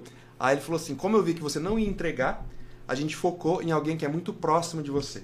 Que no caso, eu estava lá pleno na minha, na minha meia verdade, na minha mentira, e eles, conforme as minhas explanações, começaram a observar a minha esposa. E por causa da reação dela com a minha história, falou, cara, lá, ó, não é. Então essa é a, é a, é a história que eu achei muito curioso, que aí também entra aquela questão da parte mais sincera do corpo, são os pés e tal, Uhum. que foi através dos pés da minha esposa que pegaram a mentira minha. Ela tava balançando assim o pé. Ah, na verdade, tem não só o Posso- nervosismo, Posso lá? Mas também tem um- uma, uma métrica que nós chamamos que é chamada de mediação. Então você entende níveis de tensão, né? engajamento, apontamento também, o quanto que a pessoa está confortável com aquela situação, o quanto ela está fugindo sem sair do lugar. Então, através dessas métricas que a gente também consegue analisar. É um protocolo, né? chamado de mediação. E aí entrega, não tem jeito. Mas o William, cara, assim, se for detectar ele, tem que ter muito em jogo. Que o bicho é articulado e tal, é muito difícil. William, comete um crime e aí a gente vai colocar. Vamos fazer um câmera teste. ó. que aí você vai estar em jogo, tá ligado? Faz assim, tipo, um crime leve. Meu problema é que crimes perfeitos não deixam suspeitos. É isso aí. A mentira deixa, mas. e o. E o Bueno também já fez seu curso? Bueno já, mas o Bueno, assim, eu nem me atrevo nada, cara, porque se você acha que o William é articulado, vai conversar com o Bueno pra você ver. É mesmo? Imagina, cara, dá medo, dá medo. se conheceu em 2012. 2000, eh, foi 2012, um curso internacional ainda. Não é. tinha nenhum tipo de formação de multipressão no Brasil. Aí o lá do Rio de Janeiro, dono da Abracode, Bruno, Bruno, Giuliani, Bruno Giuliani. amigo dos amigos e tal, juntou 40 pessoas da América Latina para trazer um pessoal do Center for Buddy da Bélgica em São Paulo para dar o primeiro curso de Practitioner e Expressão da América Latina. Caraca. E aí eu conheci esse maluco lá. Caramba, que foda. Doideira. Faz tempo, cara. Doideira. Ah, graças a eles que eu tô aqui, cara. Só tenho a agradecer, meu. Cara, o, o que você veio fazer necessariamente em Rondonópolis? Você vai ficar bastante dias aqui. Que até domingo. Até domingo. Até domingo. Chegou ontem? Anteontem. Caramba, vai ficar bastante dia E aqui. não derreti ainda. Mas você também só tá ficando no ar-condicionado, pô? Caramba, que calor é esse, cara? que Derreteu, cara. Eu tô, eu tô trabalhando à noite por causa do calor, velho. Nossa, não, Não complicado. consigo trabalhar durante o Mas, dia. cara, que lugar lindo, cara. O pessoal, meu, o é lugar, lindo, mas assim. o Não, calor, mas assim, a vibe. Eu sempre viajo, assim, pra dar curso. Mas quando eu venho pra cá, cara, é muito. Eu sou suspeito, cara. Eu gosto muito. O pessoal aqui é muito foda. E você veio fazer o que aqui? Então, a gente veio justamente, né, fazer uma, uma base pra. Pode falar? Do, do projeto que vai ter? Então, Toca o pau, tá autorizado. Rasto, Arrasto, Ricardo Bueno, William, César, todo o pessoal, eles estão organizando um evento assim mega, mega importante, que é chamado de NPR, Negociação, Persuasão e Relacionamento, que entra também a parte comportamental.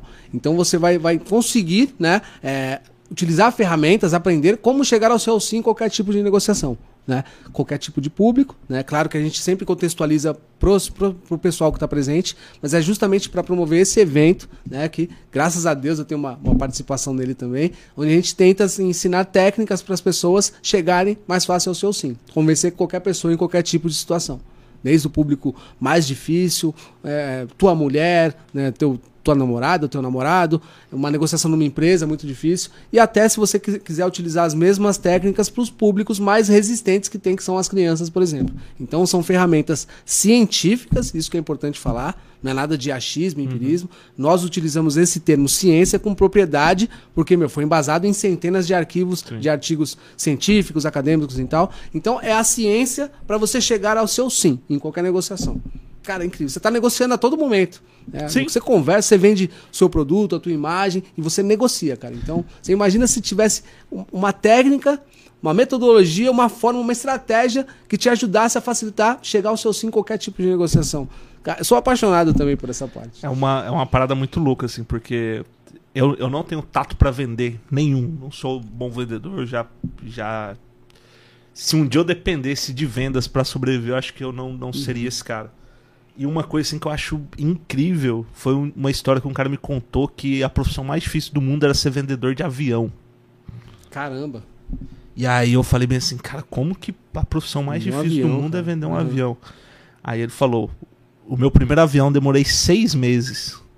E eu rodei mais de 20 mil quilômetros. Rodei, né? Voei mais de 20 mil quilômetros pra vender o primeiro avião.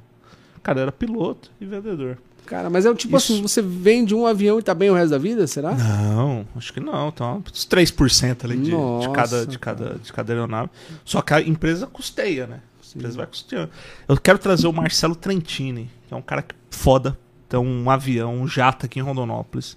Tem uma empresa foda. Tô tentando viabilizar isso.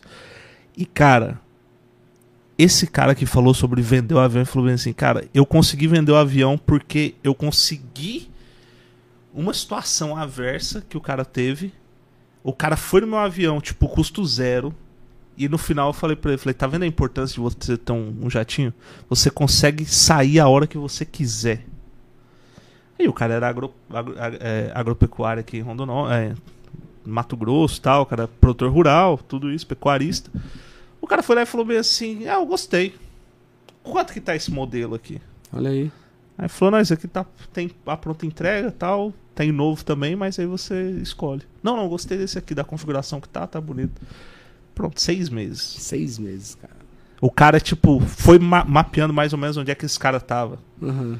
Aí o cara foi lá e vai fazendo, tipo, tem algumas informações privilegiadas e tal. Falei assim, ó, o fulano de tal vai sair do aeroporto tal horário. Aí ele tava lá no aeroporto. Aí um dia veio a calhar que teve uma, uma chuva, cancelou o voo, não ia ter nenhum voo. Olha aí. Naquele dia o cara falou bem assim, não, eu te levo, vai pra onde? Loucura, né? Que doideira, cara. Pô, foi. Foi técnicas de venda, né? Existe uma, uma estrutura por trás. Mas geralmente ne- nesses, nesses, nessas negociações que você faz, cara, quando você não tem acesso a tudo isso, você precisa efetuar um rapport tático com a pessoa. Você precisa, né? E a gente faz isso através justamente de, de alavancas psicológicas, né? Perfilamento da pessoa, né? Nem sempre uma pessoa vai ter tanta, tanta sorte, tanta estrutura assim para conseguir, né? Colocar o cara no voo. Cara, que, que história incrível isso. Então, doideira, Não, cara. imagina o cara falando bem assim, cara, vou entrar nesse avião, vai que o cara quer me Então, matar aqui, tá pô, ligado? Então, então é- geralmente você não tem isso, né? Então, mas aí nós utilizamos justamente metodologias, né? De acordo com princípios psicológicos, não é nada de manipulação, que você vai é, manipular a pessoa, tipo hipnose. O cara tá indo não, comprar não. um Celta e sai de lá com uma HRV, Isso, tá ligado? cara. Mas, mas esse que é o ponto. Se for benéfico para ambas as partes, a persuasão ela foi bem sucedida. Sim.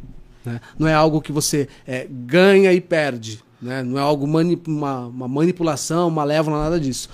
A persuasão, você, você quer ser persuadido, porque muitas vezes as oportunidades elas estão aí, né? E o agente persua- persuasivo, ele perde a oportunidade de colocar fatores é, psicológicos para fazer o bem para todo mundo, né? Esse é o, o cara que perde as oportunidades. Então, a natureza, ela exige que nós sejamos persuadidos também. Claro que tem as- os más agentes da persuasão que utilizam como manipulação, mas a persuasão, ela é benéfica. É o ganha-ganha. Entendeu? Uma, uma coisa assim que. De tudo que você falou sobre persuasão na hora, o que que diferencia? Você, você provavelmente acabou de explicar que é tipo é o ganha-ganha, que ambos saem ganhando, mas tipo, quando que essa técnica é utilizada na hora da venda, ou na hora de conseguir uma promoção, ou na hora de conseguir alavancar na carreira? Quando que isso começa a ficar chato? O cara Uhum. sabe usar e quer usar a todo momento. Ótimo. Pô, foi bem pra caralho nessa pergunta. Puta Foi que boa. pariu, hein? Foi boa. O Ricardo Bueno tava falando assim, que hora que ele vai fazer essa pergunta? Aham, boa. Vou te dar um exemplo clássico, cara. Vou pegar só um fatorzinho, só uma, uma, uma pontinha do iceberg, cara. Que é você utilizar um fator bem popular, a autoridade, para você ganhar algo em cima de alguém, Aham. né? Então vamos por assim, cara, eu tenho, eu sei consertar, eu sou um consertador de brinquedos, sei lá como é que chama, né? Pode trazer o seu brinquedo quebrado aí que eu sou expert no assunto, né? Tenho os melhores contatos, os melhores materiais e eu vou conseguir consertar porque eu sou o melhor. Né? Você sem pensar, eu já utilizei o meu fa- fator autoridade, você sem pensar nada, cara, esse cara é expert, deixa eu levar o negócio nele, né? A partir do momento que eu não sou um expert, que eu não tenho isso, que eu estou mentindo, manipulando para você, né? Eu vou conseguir uma venda. A próxima vez você não vai me indicar, você não vai me vender. Então, assim, quando você utiliza de forma errada qualquer princípio básico da persuasão, ou os mais avançados, né? Eu falei de um, de um fator bem básico, né? Automaticamente, né? O- o- esse ecossistema ele faz com que você já se- seja mal visto. Né? Uma pessoa que usa muito o elogio, que é positivo, na hora do rapport tático, você justamente utiliza uma forma de elogio, né, que você se conecta com a pessoa. Mas a partir do momento que a pessoa, ela não precisa ter treinamento, não precisa ter nada, ela percebe que aquele elogio não é sincero e sim uma bajulação, acabou a sua liderança psicológica ali. Parte pro outro, cara. Então, assim, existem limites para todos. As ferramentas são as mesmas, né? Você utiliza as ferramentas para o bem e para o mal. Mas na hora que você começa a fazer o mal, não tem jeito, cara. Nós temos um network, um boca a boca assim incrível. Então alguém vai saber que você vendeu o peixe errado ali. Alguém vai saber que você não é esse, esse tudo que você está falando. Viver na mentira, eu, assim, eu vivo da mentira, né? Nunca parem de mentir, senão não tem emprego. Mas é uma coisa muito cansativa. Você né? imagina, eu vou contar uma mentira. Eu tenho que saber a história verdadeira, eu tenho que bloquear essa história para não deixar escapar, senão o Dudu vai me detectar aqui. Eu tenho que contar essa história de uma forma plausível, coerente. Ao mesmo tempo eu tenho que controlar o meu rosto, o meu corpo, né, para vender essa história. E eu tenho que ficar te monitorando para ver se você está comprando a minha verdade, se eu forcei demais, forcei de menos, se eu consegui passar. Você imagina o quanto de recurso do cérebro que você precisa para contar uma mentira com sucesso. As pessoas, elas, elas eh, optam não por fabricar algo, por inventar mas por omitir algo, deixar de fora algo relevante. E as pessoas falam: ah, eu não minto, eu omito. Hum. Imagina, cara, você deixar de fora um fato relevante naquele contexto é mentira. Então é mais fácil, dá menos trabalho para essas tarefas, mas todo mundo mente a todo momento. Né? E quando a mentira tem esse fundo malévolo, ela é pega, cara, tua reputação ali tá em jogo. Tem uma, uma coisa que acontece, é, todo mundo que faz jornalismo é obrigado a estudar isso. E por que, que eu estou falando que todo mundo. Eu não estudo jornalismo, mas eu acompanho muita gente. E veio um cara aqui no podcast que ele trabalhou na, na campanha de 89 para presidente da República. Collor? E, não, ele não trabalhou para o Collor. Não, mas foi na campanha, da, foi na campanha do, do Collor. Collor tá. E aí, aquele último debate entre o Collor e o Lula, ele é estudado até hoje pelas faculdades de jornalismo. Porque ele é um marco sobre a manipulação é, da informação, manipulação de construção de narrativa, tudo isso. A pergunta que eu fico, que, eu, que fica na minha cabeça é o seguinte: naquela época, o, o Paul Ekman ainda não tinha chegado no Brasil ainda, porque ele estava ainda fazendo aqueles estudos uhum. dele, estava naquela construção. Mas ano que vem tem eleição. Ano que vem a gente vai ter um perfil é, muito bom para quem gosta de analisar essas, essas, essas, características. Você acredita que alguém uhum. ele vai fazer algum tipo de, de narrativa falando assim, o cara tá mentindo nisso, nisso, nisso, nisso? Cara, aparece, vai aparecer muita análise por aí. Pessoalmente você não vai ver nenhuma minha, tá? Não, não me envolvo com política. O problema é o seguinte, é, pegar o caso da Luísa Mel. Quando você faz uma análise fria e dá pro, pro lado A ou lado B, nem todo mundo vai gostar. E aí, qual que é a força maior? Do lado A ou do lado B? Né? Por exemplo, vou pegar o caso que eu fiz da Luísa Mel. É, a maioria das pessoas não, é, que não gostavam da Luísa Mel, mesmo que elas não tivessem assistido a análise e tivessem entendido que a análise é fria, normal, elas iam prender para o lado para acusar a Luísa Mel. Então você tem essa percepção. É, o, o, ser humano, embora o cérebro seja a máquina mais perfeita, né, nunca vai existir nenhuma máquina que faz tanto cálculo como o cérebro para o homem, de certa forma ele é preguiçoso. Então ele, é, existe o viés da confirmação. Eu só vou ver aquilo que eu quero. É. Né? Então muitas vezes eu posso falar assim, ó, dois e dois são quatro. Né? Se você não quiser escutar, não vai, não vai ter jeito. Por isso que eu acho que assim, é, pode existir muita análise, mas eu acho bem perigoso para que alguém acate isso e tirando todos os vieses políticos. Ainda mais com esse tempo que a gente vive, essa é, radical, é uma polarização danada, cara. Então, eu acho muito difícil, cara. E é perigoso. Agora você falou do debate, é, o Poekman ainda não estava no Brasil, estava trabalhando, mas existe um, existiu um debate que foi um marco justamente na nossa ciência comportamental. Foi o primeiro debate televisionado, que é do Nixon e do Kennedy. Sim. Né? Foi o primeiro debate que foi televisionado. Então, a, resumindo assim, todo mundo que assistiu aquele debate, né, votou no Kennedy porque achou que os argumentos dele fossem, melhores, etc. Todo mundo que escutou, ouviu né, o debate pela rádio, votaria no Nixon. Porque os argumentos dele foram muito mais persuasivos, entendeu? Então, assim, a forma que você aplica a, a, a transformação num, político para ser apresentado, por exemplo, seja do, do, lado A ou do lado B, modifica a percepção das pessoas. Então você consegue ser uma pessoa que você conta uma, um monte de mentira, mas você parece credível. Automaticamente você, ah, se o cara. Isso aí é um outro tipo de viés. É chamado de. É, é contamination bias. Um viés por contaminação que a pessoa utiliza a forma que você enxerga como uma autoridade. Então, o cara parece bonito, ele deve ser competente. O cara parece credível, deve estar falando a verdade. Então, assim, é, é perigoso, cara, fazer uma análise de política assim, porque se a pessoa não olhar, não enxergar com os olhos frios que a análise é um comportamento, ela vai pender para um lado pro outro, pro lado que ela quer. Cara, e uma foda, assim, sobre esse debate que teve é, entre Lula e Collor é que depois de muito tempo Boninho assumiu, né? Que de fato a Globo ajudou a manipular todo o debate ali. E na construção da narrativa, que nem o Collor, ele era o cara que representava toda aquela. os barões ali do, do café e tal. E o Lula já classe trabalhadora e tal. E, o, e naquela época, assim, já tinha aquele medo, ah, a esquerda vai dominar o mundo comunista tal, não sei o quê. E o Lula, ele é um, um cara que tem uma oratória, por mais assim que é difícil hoje, porque ele tá muito velho, mas ele sempre foi um cara que tinha uma oratória muito muito próxima daquilo do- da população em geral. E aí você olha assim, tal, o discurso, e ele falando, inflamado tal. Aí o Collor, com uma pilha de, de envelope assim, falou: Eu tenho os crimes contra o Lula aqui, batia nos envelopes, tinha pomba nenhuma. E o Lula começou a ficar retraído e falou: Cara, mas que crime, eu não tô sabendo de nada, Nossa. que isso? Eu nem sabia que eu podia trazer esses envelopes, tá aqui. Aí o.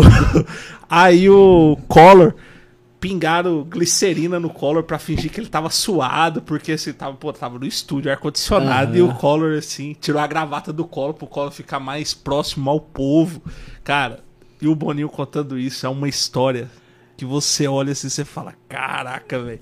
Cara, eu não acompanhei esse, mas fizeram a mesma coisa no, que- no Kennedy e no Nixon, né? Eles deixaram de maquiar o Nixon. Justamente por isso. E aí, o Nixon, ele tinha operado o joelho. Alguns dias antes não era pra ele estar ali. Insistiram, foi a emissora que insistiu pra ele estar lá, e ele foi morrendo de dor. O que acontece, cara? Uma pessoa que tá assistindo, querendo saber quem é a pessoa mais credível que eu vou votar ali, ela não vai parar pra analisar, cara, ele tá com dor no joelho, tá calor, não tá maquiado. Ela vai ver uma pessoa suando e se retorcendo. Automaticamente essa pessoa não é credível, entendeu? Então, esse é o media training, acho que acredito que esse é o Media termo training, que é que faz para as pessoas justamente treinarem, ser mais credíveis ou não. Eles são poderosíssimos, né, no controle de risco, né? Não gosto de falar disso, foi uma época é, ruim, assim, trabalho muito chato, na verdade. É, Big Brother, por exemplo. E aí teve um caso da Conká, né? Sim. né, cometeu tudo aquilo e tal, e ela foi sair do programa, né? E aí ela tinha acabado de sair, não sabia de nada, deu uma de boba, não sei de nada e tal. Na verdade, ela foi totalmente treinada. Eles utilizaram aquele meio termo, aquele intervalo ali, pra justamente fazer um monte Coisa de modificações dela, que, coisa que nunca aconteceu, pra fazer isso com ela, pra ela parecer uma pessoa credível, coitadinha e tal, tal, tal. Isso é, é- é histórico, cara. Fizeram isso desde a da Paris Hilton lá até a Carol Conká. Então você consegue assim manipular percepções das pessoas. Nós temos de forma muito rápida, nós temos uma, um, um fenômeno psicológico chamado de primazia. A partir do primeiro momento que você tem acesso a algo novo, seja uma pessoa, seja um produto, seja uma ideia, o seu cérebro naquele momento, ele capta o máximo de informações possíveis que ele julga ser importantes para a sua tomada de decisão com aquela pessoa, né? Então, assim, se, você, se eu cheguei aqui hoje, Dudu, você tá com chato, com dor de cabeça, você me trata mal, depois eu vou entender, né? Quando o, o Bueno fala assim, não, ele tava com, com dor de cabeça, por isso que ele te tratou mal. Depois eu vou até entender a nível consciente, não, ele me tratou mal por causa disso. Mas naquele momento eu já fui contaminado pela minha tomada de decisão, pela minha primazia. Tudo que você me fizer, consciente ou não, eu vou estar contaminado por aquilo. Então, a primeira impressão, a primeira coisa que o nosso cérebro capta é importantíssimo. Por isso vem aquele clichê. Você não tem a chance de fazer uma segunda impressão. né? Aquela primeira impressão ela fica para sempre. E a- o Media Training trabalha justamente com isso. Além das, das coisas, das tecnicalidades, né, que eu não manjo, da parte do- do, cenário e tal. O vestuário da pessoa, o gestual, essa parte ela, ela tem, tende a dar aquele primeiro impacto para você falar, nossa, essa é uma pessoa legal, ou essa não é uma pessoa legal. Entendeu? Então tem, tem muito isso. Você sabia que isso aconteceu com o William, né? Sério. Mais uma, Will. É, quando nós nos conhecemos, mas eu acho que foi a primeira vez que esse ditado caiu por terra, que eu tive uma segunda chance de causar uma boa primeira impressão. Ufa. Acho que não. Até hoje ele tá falando. Até hoje, ele tá- Até hoje eu lembro disso. Mas é incrível, cara, porque é difícil quebrar. É difícil, difícil. É muito difícil, porque. Teoricamente é impossível, né? Não, de acordo assim- com a teoria, é impossível. Não, mas chega um momento, chega um determinado momento que é o seguinte. é, Eu acho que quando você vai conhecendo a pessoa e você vai entendendo mais ou menos o que que estava se passando naquele dia, e nós somos pessoas que procuramos sempre atenção. Qualquer lugar que a gente chega, cara, eu poderia estar aqui no podcast toda hora mexendo no celular e tal. Cara, a experiência pra você ia ser péssima. Uhum. Todo aquele primeiro contato que a gente teve há dois anos atrás, você ia falar bem assim, pô, cara, o cara, o cara foi tão gente fina. Será que eu era de fora? Será que era o primeiro. Pô, agora o cara tá sendo, Aham. entre aspas, cuzão, tá ligado? Aham. E com o William não foi diferente, porque assim, o William, a gente chegou no churrasco, eu cheguei depois do William, e aí eu fui cumprimentar todo mundo e tal. E aí o, porra, o William nem olhou na minha cara. Eu falei, puta que cara pau no cu. Aham. Sabe aquele negócio que Sim. você fala assim, puta Pô. que o pariu. Cara, passou. Inauguração da, de uma loja de um amigo nosso, da vila. Falei, pô, velho, ficou massa, não sei o que. Fiquei meio assim, falei, cara, acho que esse cara não tá ligado que eu não. Meu santo não bate com dele, tá ligado? Aham. Santo não bate essa frase aí. Cara, né? que cara, pô. E tá. e falando, pô, compensou o trabalho, não sei o que. Falei, pô, cara, beleza. Tal. E eu, puta que o pariu, velho. Que cara. Beleza, passou, né? Tal. Aí você vê como que é o mundo, né? O mundo ele não gira, ele Sim. capota. 2018, surgiu a oportunidade de trabalhar na Fante. E aí eu trocando ideia com o César, tal. não, porque é o William, porque é o William. Eu falei, caraca, velho, agora vai ser. Já foda, era. mano. Eu vou conseguir. Mano, aí- Fudeu. primeiro, assim, primeiro contato tal, você vê que o, o cara tem os gostos mais ou menos igual ao seu tal. Aí eu falei assim, cara, beleza, vamos tentar desconstruir isso, né? E pronto. Acabou. Hoje não passa um dia que eu não mando uma mensagem no Instagram, mando um meme, Love. alguma coisa. Cara, é incrível, porque assim, foram. Foi processos, tá ligado? Até. E, e, assim, é uma coisa que eu falo pra todo mundo, tá ligado? Todo mundo. Ela vai te conhecer de alguma forma. São poucas as vezes que você tem aquele primeiro encontro legal com todos. Amigo, familiar, esposa, namorado, ficante. É, é difícil isso. Só que se a pessoa ela tiver propensa, tipo, cara, pode ter acontecido alguma coisa no dia daquela pessoa que não tava legal. Pode ter acontecido alguma coisa no trabalho, pode ter sido alguma discussão com o pai, pode o dinheiro que era pra ter caído não caiu, pode, cara, infinitas possibilidades. Só que eu acho que essa, é a- essa é a coisa legal do ser humano que da mesma forma que a gente cria, a gente tem o poder de desconstruir. E é muito. Acho que é muito válido isso, tá ligado? A pessoa, quando ela chega no encontro, ela predispõe. Comigo foi difícil. Comigo é, é- é sempre muito difícil isso. Mas eu tento sempre, o máximo possível, analisar e falar, cara, talvez foi o dia da pessoa que não tava legal. Do mesmo dia. Eu hoje mesmo tô muito antissocial, assim, eu quase não tô saindo, quase tô ficando muito em casa, trabalho e tal, principalmente agora final do ano. E, cara, quando eu saio, eu só quero tomar minha cerveja em paz, conversar com os meus amigos ali. Quando vem pessoa de outra mesa cumprimentar, você cumprimenta, mas você não quer dar atenção, porque, cara, eu não saí pra ver elas. Eu saí pra ver meus amigos. Sim. Então é muito louco isso de como que o nosso cérebro tem essa, esse Mas potencial. você deu a resposta aí, cara. Né? Primeiro que você tem que ter a motivação, justamente. né? Se você não tiver uma motivação, uma interação posterior a essa pessoa, você tá carregando pra ela. Te fez mal ali e acabou. Né? Geralmente a gente se afasta desse tipo de pessoa. Mas quando você consegue ver de forma objetiva, descontaminado de emoção, você percebe que, por exemplo, aquele cara ele me tratou assim porque ele tava, né, com dor de cabeça, tava até falando bem de mim, mas ele tava zoado aquele dia, não deu certo. Então você tem que ver de forma objetiva. O problema é que nós todos somos munidos de emoção. Então, automaticamente a nossa tomada de decisão, ela é naturalmente contaminada pelo nosso emocional. Então, você vive nessa ilusão que você toma as suas decisões de forma racional, eu sou um cara que pensa. Na verdade, toda a sua tomada de decisão, ela, já, ela tem esse tempero emocional. E num dia que você está um pouco desalinhado emocionalmente, a tendência é que isso daí, ela cubra tudo. Existe eh, esse desenho cerebral, que é a amígdala, né, o, o impulso das emoções, por exemplo, e o nosso córtex pré-frontal. Né, que é essa parte que, que nos deixa, nos faz tomar decisão, escolhas morais, etc. A parte que nos inibe do que a gente realmente quer fazer. Quando você está com a com, sob controle, existe uma expressão flipping the lid, né? abrindo a tampa, você age pelo emocional. Toda tomada de decisão tomada pelo emocional, né, é cega. A não ser que seja alguma coisa que, que o contexto seja emocional, um relacionamento, naquele momento ali do, do relacionamento, não uma discussão acontecendo. Tomar decisão contaminado pelo emocional, pode contar que dá errado. E, e a criação, mudando agora um pouquinho, e a criação do Instituto, Invep, né, o nome? Sim, sim. Invep. qual que é o, o propósito dele, assim? É continuar dando palestra, dando curso sim, cara, tal? missão. Quanto mais pessoas souberem da ciência, né? Né, Essa é a minha missão de vida, cara. Propagar a ciência para todo mundo, em todas as áreas, são aplicáveis. Porque assim, você lida com pessoas, né? Você pergunta, cara, mas onde eu posso aplicar isso? Em qualquer lugar. Não tem um lugar que você não aplica linguagem verbal e não verbal. Mesmo na hora do sexo, né? Onde muitas vezes 100% da comunicação ela é não verbal, né? Até ali você aplica, né, para saber se seu parceiro tá gostando ou não, etc e tal. É. Tá bom. Isso acontece, acontece. acontece. Eu participei do estudo que a gente estudou o rosto do orgasmo. Não sei se você sabe. Era o ápex do orgasmo. Né? No meu caso, eu fiz o orgasmo, o ápex do orgasmo. Aham. E aí, uma curiosidade, sem, sem muita tecnicalidade, é que se não tiver é, nuances de dor no ápex do orgasmo, ele é falso. É Sim, senhor. Você tem que ter alguns Caraca. movimentos. É verdade. Cara, na dor. Não não.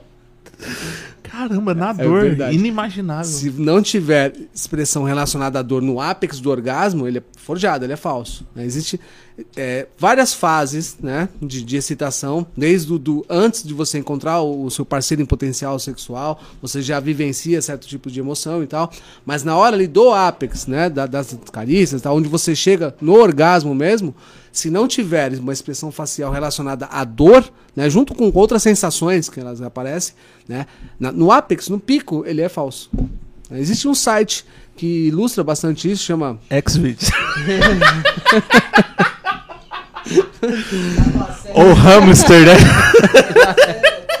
Fala sério. Acessem Beautiful Agony. Agonia maravilhosa. Maravilhosa. Não é nada de Xvideos, nada disso. Acessem lá que vocês vão ver assim, o estudo dos rostos né, mostrados e toda a expressão de orgasmo verdadeiro você tem que ter a dor. Se não tiver, você sabe que tem que ter uma análise melhor ali, etc. Mas é um pouco, na, na, no ponto de vista leigo, assim, é um pouco contraditório, porque deveria ser algo, algo como prazer, sim, né? sim. Mas aí é que tá. É, o ápex que nós falamos é o pico mais alto daquela emoção, onde começou É a emoção ou que- Uma sensação. fração, fração de segundo. Isso. Você tem onde começa, né? Você tá lá na hora, começa a ficar quente. O onset, onde tá começando. Aham. O ponto mais alto, que é o apex. E o tal do offset, quando você começa tal. Relaxar, O que você tá. falou, como é uma- um intervalo de tempo muito curto, né? ne- ne- Nesses três estágios, o que você falou, ele chama relief, que é justamente o alívio. Então, quando você mapeia um rosto, frame by frame, de um orgasmo verdadeiro, você nunca tem- duas coisas ao mesmo tempo, duas sensações, uma emoção ao mesmo tempo no rosto, por exemplo. Mas você tem intervalos muito curtos desses picos de, de dor e alívio, dor e alívio, dor e alívio. né? Até chegar no offset que você vai para a parte do, do relief, que é o alívio. Então Caraca. faz sentido o que você falou também. Impressionante. Não, Vocês já que testaram seja, já essa- Não que seja aplicável. né? não que seja aplicável, mas é, é- partiu de um estudo, né? Justamente que, tentava entender a dor no rosto, né? Utilizando a ferramenta fax, né? Que é aquele protocolo do rosto. E aí, inevitavelmente, existe um, um- pesquisador espanhol que a pesquisa dele é justamente focada no orgasmo, né? Outras emoções, o Fernando Dolce. E aí não teve jeito para a gente não conseguir mapear também. Então, Caramba. deu pra- foi bastante rosto ali. Uma. É, um, um canal muito grande sobre análise não verbal, tudo isso. E pouca gente sabe que ele foi seu aluno. Uhum. Você tá em contato com ele até hoje tal. O quanto que isso ajuda e o quanto que isso atrapalha na Cara- divulgação da, da ciência e tal. Sim, sim. A partir do momento, como eu te falei, a missão, pelo menos a minha, é justamente é, espalhar o máximo possível que existe uma, uma aplicação, né? uma, uma estratégia para você conseguir detectar e fazer o bem. Né? É uma ferramenta que você pode fazer o mal. Né? Ele é muito gente boa, o Vitor. Converso com ele, gente boníssima, né? a gente troca muita ideia. Até onde eu acompanhei o trabalho dele, utiliza a ciência. Então eu acho que assim, quanto mais pessoas né, conseguir espalhar justamente isso, não a forma de mito, não a forma de ve- vender uma fórmula mágica que você consegue ler a mente das pessoas, isso não existe, entendeu? Quanto mais pessoas estiverem fazendo isso, eu acredito que você vai ser o mais positivo possível. E agora o Murilo Coutorando, o que, que você acha? Ixi. agora, agora. Parei, parei. É, é verdade. Não, eu sou muito fã do cara, então. Cara, é bom, É bom demais, Cara, o Murilo é bom demais. Esses dias ele fez um com o. que eles fizeram uma, uma paródia assim de tipo. Quem conseguir pegar a mentira do outro vai. Fizeram, tipo, um Uhum. embate assim, um negócio.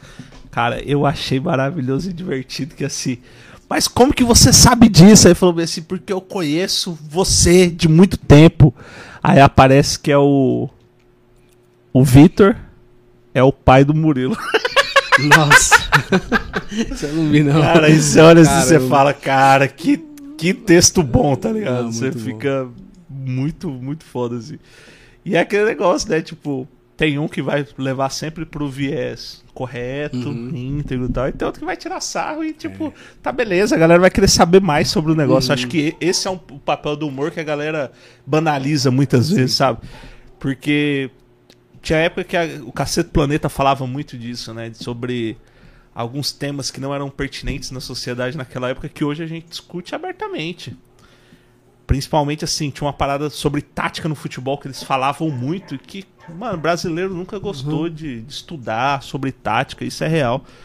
Depois do Caceta Planeta tirar tanto sarro, assim, ah, um Ronaldo gordo, não sei o quê, pô, colocava até uma vaca pra jogar, velho. Hoje a galera falou assim, cara, o futebol mudou. Aham. Então, assim, há algumas coisas que a comédia vai trazendo de, de ideias, de percepções, que ela é incrível, assim. E é muito massa quando, assim, eu acompanho o Vitor, assisto bastante o canal dele, mas sempre naquele viés do entretenimento, sem ju- julgamento de valor, tal, se tá errado, se não tá. Eu gosto muito agora que ele, ele é fã do Spider-Man, Uhum. e aí ele foi fazendo os reacts do, dos atores ali, das entrevistas, e tentando pegar alguma coisa, se os três Homem-Aranha vão estar no filme e tal. Eu não, não cê- acompanho super-herói. Aí você vai olhando assim, ele falando, e falando assim, ó, aqui ele não afirma e nem confirma que o cara não vai estar. E é louco porque o cara tá falando inglês e é uma parada que é universal. São expressões universais. Então, assim, isso que ficou muito evidente pra mim que quando ele foi pra esse lado, né, de, de- do entretenimento, mas também levando a ciência ali, que é o, que é o caso dele, é muito benéfico pra, Uhum. pra área. Pra, sim, Pra sim. área Quanto si. mais pessoas utilizarem de forma séria, a gente tem muita gente, todas as áreas, tem os bons e os maus profissionais. O problema é o seguinte, o problema é quando você pega, não foi nem aqui no Brasil, é, teve um grupo de, de- de segurança pública que foi treinado por um cara que dava uma metodologia é, bizarra, não tem outro termo para usar que não é bizarra. Você detectar mentiras pelo formato do rosto da pessoa, não é nem é, lombroso, emoções, nada disso. Detectar mentiras. Então eu lembro de algumas coisas que era tipo assim: se a mulher ela tem o batom borrado, ela vai mentir sobre o relacionamento. Se a mulher não tem um cílio aqui, ela é uma mulher promíscua. Se o homem tem o, o filtro, esse buraquinho aqui mais separado, ele é um estuprador de crianças ensinando para as forças públicas. E teve um profissional que fez um vídeo que ele pegou essa turma, uma turma crua que aprendeu uma, uma ciência totalmente balela, né? Nem ciência é. E aí ele falou que a forma mais difícil é você tirar esse conhecimento desse povo cru que aprendeu e colocar um conhecimento certo. É muito difícil, cara. E aí ele fez um vídeo, ele chama Estão Altos, ele fez um vídeo explicando, passando todo o relatório, só não citou quem foi que fez, o treinamento, mas o ruim, né, de, de divulgar é justamente isso, quando tem os maus profissionais que, que colocam, assim, essas coisas que são os atalhos. Ah, cara, é muito legal, então quer dizer que coçar o nariz é um sinal de mentira. Ah, melhor ainda, vou falar. É, então tem uma direção do olhar. Você olha pro lado, você lembra. Você olha pro outro, você cria. Ah, dá, dá, dá pra detectar mentira com isso? Cara, que irresponsabilidade fazer um negócio desse, cara. Que é uma coisa que Isso fala na série, dói né? no, no, no No Light Light Me? Me? Direção do olho? Direção do olho. Não, acho que não. Ah, eu acho que Direção. sim. eu acho que é desvio de olhar. Não tenho certeza. Que Faz tempo que eu não assisto tipo, também.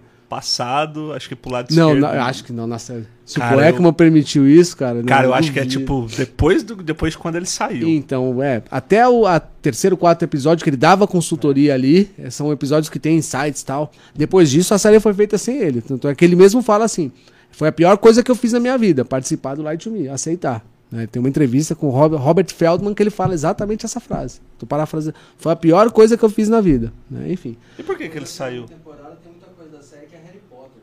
É. É bem isso. Essa questão do MPO, do IQ, é uma delas. É bem isso. Se aconteceu. a questão da calibragem, né? Aham. Você juntar vários, não é só isso, só que. Ah, cruzou os braços, não Uhum. quer falar. Não, cara, eu tô aqui, tô gostando. Defesa. Uhum. Não, tá, tô aqui, ó. É confortável ficar assim. Se você for Sagitário com ascendente Mas tem essa Sim, parada de não, interferência? pelo amor de Deus. Não, porque eu não sei. Não, ué. signo não, para, nem Vai, sei. o William falou, acredito no William. Olha aí. Sede que. Sede que signo. Sede que signo, William. de macaco prego. É isso aí. Cara, não, meu Dá muito problema esse signo, macaco prego. Não, não sei. Quando eu falo meu signo, as pessoas sempre fazem careta, cara. Leão. É Eu não sei, porque eu não entendo de signo também. Não- Então... não sei. Aí, aí vai pegar o vídeo e vai falar se o Eduardo fez desprezo. eu também não, não tô ligado nisso. Cara, mas é, é foda, assim. Mas o. Por que, que o, que o Ekman saiu da série, assim, da consultoria? As palavras dele. O que ele falou foi o seguinte: chegou num ponto onde ele não tinha mais a autoridade pra dar pitaco ali, justamente no andar da série, nas detecções. E aí o ator ele quis que a série fosse mais sobre ele. O Tim Roth, né, que fosse mais sobre o personagem Ekman, entendeu? O que, que o Paul Ekman fez? Até hoje tem no site do Paul Ekman, chama assim, é, A Verdade sobre o Light Me, né, traduzido. Se você acessar lá, cada episódio da série tem uma análise do que é verdade e do que é mentira, feito pelo próprio Paul Ekman.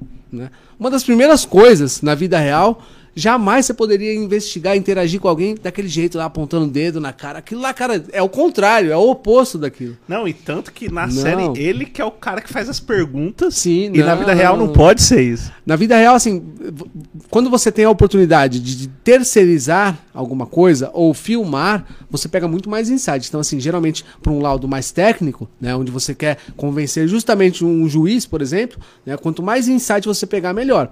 No tete a tete, você vai ter muita coisa você detecta. Já é o suficiente para você chegar à sua conclusão, formar a sua convicção daquela pessoa. Né? Quando você tem a oportunidade de terceirizar perguntas, né, a sua análise vai ficar muito mais rica. Né? Se você filmar mais ainda. Então, assim, o jeito que o Tim Roth faz lá na série, apontando o dedo, chegando perto, cara, cara, aquilo é bizarro, não pode. Imagina que você é, vai colocar medo no seu entrevistado para você conseguir extrair uma informação dele. Muito pelo contrário. Existem pontos dentro de uma entrevista, né? A entrevista é feita para você extrair informação.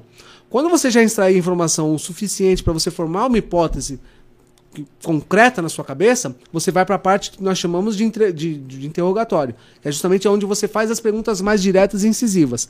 Mesmo naquele momento, existem situações que você faz no ambiente com você, com o seu corpo, para incitar medo na pessoa. Só que a chave do negócio é assim, a pessoa não pode saber que você é o agente que provocou medo nela. Então é como se fosse conversando com você, Dudu, determinado ponto da conversa você sentisse medo, que eu causei esse medo em você, mas você não sabe que eu causei. Porque eu não posso perder o meu rapport com você. Porque eu preciso extrair informação, etc. Entendeu? Então, fazer aquilo lá de se aproximar, ponto. né, Cara, aquilo lá. Depois acessa o site do Ekman, você vai ver. Cada, cada olhada. episódio tem uma análise diferente do Ekman. Tem uma coisa também assim que acontece na série. Ô, William, obrigado, cara. Tem uma coisa que acontece na série assim que fala sobre as pessoas que já têm esse dom de identificação natural. Isso é possível. Porque, chama- tipo, é no primeiro episódio. Então, Tá, assim, tá. o, o Paul Ekman deve ter falado. Tanto é que na série eles retrataram como a. a Torres, o nome da menina. Torres, isso Torres, que ela é a natural. Existe um estudo chamado The Truth Wizard, são os magos da verdade. Foi um estudo feito com 35 mil pessoas, encabeçados pelo Ekman e a Maureen O'Sullivan, que ela faleceu. A Maureen O'Sullivan é a, a parceira na série. Eu esqueci a, o A nome. esposa que é traída. Não é. É, pô, de cabelinho, a psicóloga. Ela é feita pra ser similar à tal da Maureen O'Sullivan que faleceu, Entendi. que era pesquisadora. Enfim, nesse estudo eles quiseram constatar se existissem algumas pessoas que detectam mentiras sem treinamento adequado. Né? E aí eles pegaram de 35 mil, apareceram menos de 40. Né? Pessoas que têm a capacidade, sem treinamento, sem nada, de detectar mentira. 0,01%. Aí você se pergunta, cara, mas quem deve ser? Que grupo que é? Quem precisa mais detectar mentira na nossa sociedade, por exemplo? São os juízes, os policiais, né, os professores, sei lá.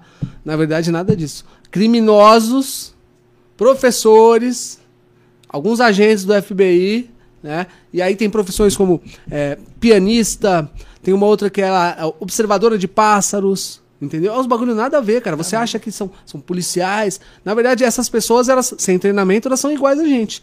O número certo é 54%. Então, se eu tiver na dúvida de jogar uma moeda cara e coroa, vai dar na mesma, entendeu? Com o treinamento adequado, claro, você consegue, assim, um potencializar a sua detecção de emoção 100% e de mentiras 80, 90%, depende do contexto do crime das pessoas envolvidas. Entendeu? Tem uma coisa que acontece na- logo no começo assim, da, da- do, do primeiro episódio, que é o, o Lightman, ele sai da fila pra dar uma olhada Uhum. e volta. E aí a torre chega pra, pra ele, né, tal. Depois dessa cena que eu vi, eu nunca mais, na fila de embarque de avião, eu nunca mais Fala, vai que. Vai que. vai que o cara acha, pô, eu tô tatuado, barbudo, cara, fala assim, fazer medo já era. É porque na época, moço, eu tinha barba grande, cabelo tinha um Nossa. coque. Imagina, pô, falar assim, é muçulmano, vai Aham. colocar uma bomba aqui. E eu, bomba, eu só então? andava com, com mochila de tipo, mochileiro. Não, mochileiro mesmo. Pra ir pros lugares. Então, assim, cara, Não, tinha muita coisa dentro, o pessoal tá falava tudo assim, propício cara. ali pra você. Não, realmente. Mas você sabe que assim, pra uma pessoa que é culpada, né? Ela aparentemente ela parece normal, mas sinais minuciosos assim, pequenininhos, eles mostram sempre a verdade. Cara, muitas vezes você pega pela narina da pessoa.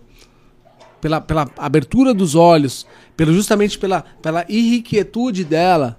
Então são coisas que as pessoas culpadas, elas tentam suprimir né, e deixam escapar. Aí você pega o psicopata. Existe sim um controle muito maior de uma pessoa que é, é, no transtorno antissocial, que é a psicopatia, a sociopatia. Existe sim alguma supressão de sinal maior do que o normal. Então, por exemplo, é o chamado de arousal. Se eu chegar assim, Dudu, você conhece essa pessoa aqui? Né? Você estava lá nesse dia? Automaticamente as pessoas elas tendem a se surpreender, né? Se elas forem culpadas ou não, elas se assustam e seguram para parecer normal. Não, não, não conheço, nunca vi na vida.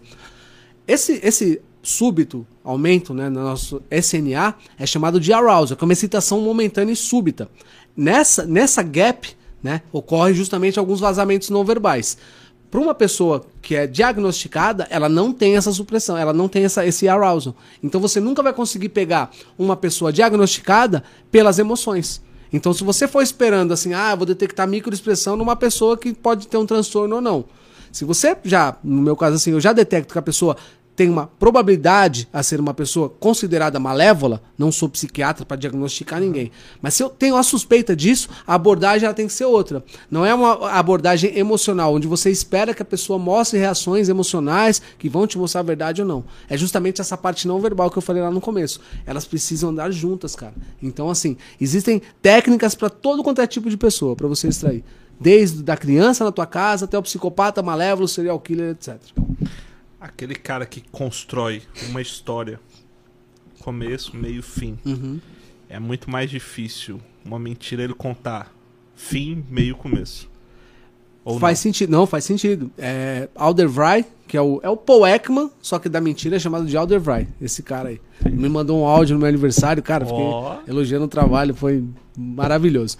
E aí existe uma das técnicas que é, é o cara justamente. fez o 2.0? Alguma coisa 2.0? Não, não faz isso, aí, não existe. Não. Vou falar aqui agora. Ah, então beleza. Não, é. FAQ só existe uma, tá? Tá. Essa 2.0, 3.0, ela não é oficial. Ah, entendi. Por isso que, assim, no Brasil, né, no Instagram principalmente, tem muitos profissionais formados por esse cara que não é oficial. Aí eu não sei como julgar. Uma pessoa que é formada por uma pessoa que não existe, eu não, não sei se ela é formada ou não, enfim. Mas não existe. É, até perdi, eu tava falando do Vry. O que, que, Isso, ele, o que, que ele fez? Esse negócio da ordem reversa. Conta a história ao contrário, que dá pra você detectar certos tipos de comportamento, emoção ou não. Cara, dá, mas não é assim que funciona, como na série. Existe assim a técnica da ordem cronológica reversa, mas você faz de uma forma estratégica. Então não é assim, ah, Dudu, você contou que você veio aqui, tal, tal, tal, me contou o contrário. Isso não existe, cara. Nem se você falar a verdade é muito difícil. Se você perguntar como é que foi meu dia, eu falar a verdade, ao contrário, eu vou pensar muito mais, ficar irrequieto, etc. Mas o que, que a gente faz nessa hora? Você tende a, a, depois que você extrair o máximo de informação na parte da entrevista, né? Numa ordem cronológica, depois você pergunta, né? Você extraiu A, B, C, D e E. Dudu, vem cá, cara. Meu, você tinha me falado daquele ponto lá do ponto D, né? Me conta, você fez o, o B antes do A ou o A antes do C? Me fala uma coisa, você foi para lá antes, viu tua pessoa? É assim que você usa. E realmente, para uma pessoa é, que está é, tentando manipular alguma informação, né, suprimindo a verdade, a carga cognitiva para você lembrar desses fatos que você acabou de falar numa ordem cronológica reversa ou misturada é muito mais difícil. A pessoa não consegue. Então, existe sim uma técnica por trás disso, mas não é literalmente você pedir para a pessoa conte ao contrário da história. E qual que é o tempo de reação entre uma microexpressão e outra? De tipo, uma involuntária e uma que o cara cria para sobrepor aquela involuntária. Tá. Muitas vezes a pessoa ela consegue colocar uma expressão, uma emoção que ela não está sentindo no rosto, e ela, se ela treinar bastante, ela consegue colocar de forma muito rápida. Uhum. Então, muitas vezes você não vai pelo tempo, você vai pela simetria e pela interrupção. Então, você me conta uma piada que eu vou ficar feliz. então, vamos conversar de não sei o que. Ali teve um, um, corte abrupto, na, foi interrompida aquela emoção. Ou, se você reparar que as expressões elas estão mistas, por exemplo, o meu olho mostra uma tristeza, mas a minha boca mostra uma alegria, você sempre vai é, meu, meu pai falava assim: vai pelo. A pizza é mais cara, vai pelo lado ruim. Então, se você tiver um misto de emoções no rosto, você sempre opta pelaquela que a pessoa está tentando esconder e não o que a pessoa está tentando mostrar. Né? Então, muitas pessoas com treinamento elas conseguem fazer expressões rápidas. Uma microexpressão ela demora assim é, 0,25 a meio segundo no máximo. Depende da emoção e da intensidade daquela emoção. Né? Outro mito que falam que a surpresa é a emoção que só dura menos do que um segundo. Se durar mais do que um segundo, ela é falsa. Muito pelo contrário. Existem surpresas verdadeiras que duram mais do que um segundo. Né? Popularmente você não vê isso. Mas quando você. Dudu, você ganhou na cena. E eu vou te dar mais uma Ferrari. Uma viagem para Paris. Isso e aquilo. Você vai recebendo aquela, aquela coisa cada estímulo vai te deixando mais, mais surpreso ainda, até você ficar feliz com aquilo. Então é uma surpresa que ela dura um, mais do que um segundo e continua verdadeira. Né? Mas geralmente uma microexpressão ela é muito rápida. Mas o mais valioso ainda, Dudu, não é nem a microexpressão. São expressões súbitas. Uma microexpressão ela ocorre no rosto inteiro. Uhum. Então, medo, ela ocorre no olho tal, etc. Uma expressão súbita é a mais valiosa de todas, porque é uma parte do rosto que deixa vazar a emoção que a pessoa está tentando esconder. Então, se eu estiver conversando com alguém e mentir para essa pessoa, eu vou tentar esconder, suprimir o meu medo.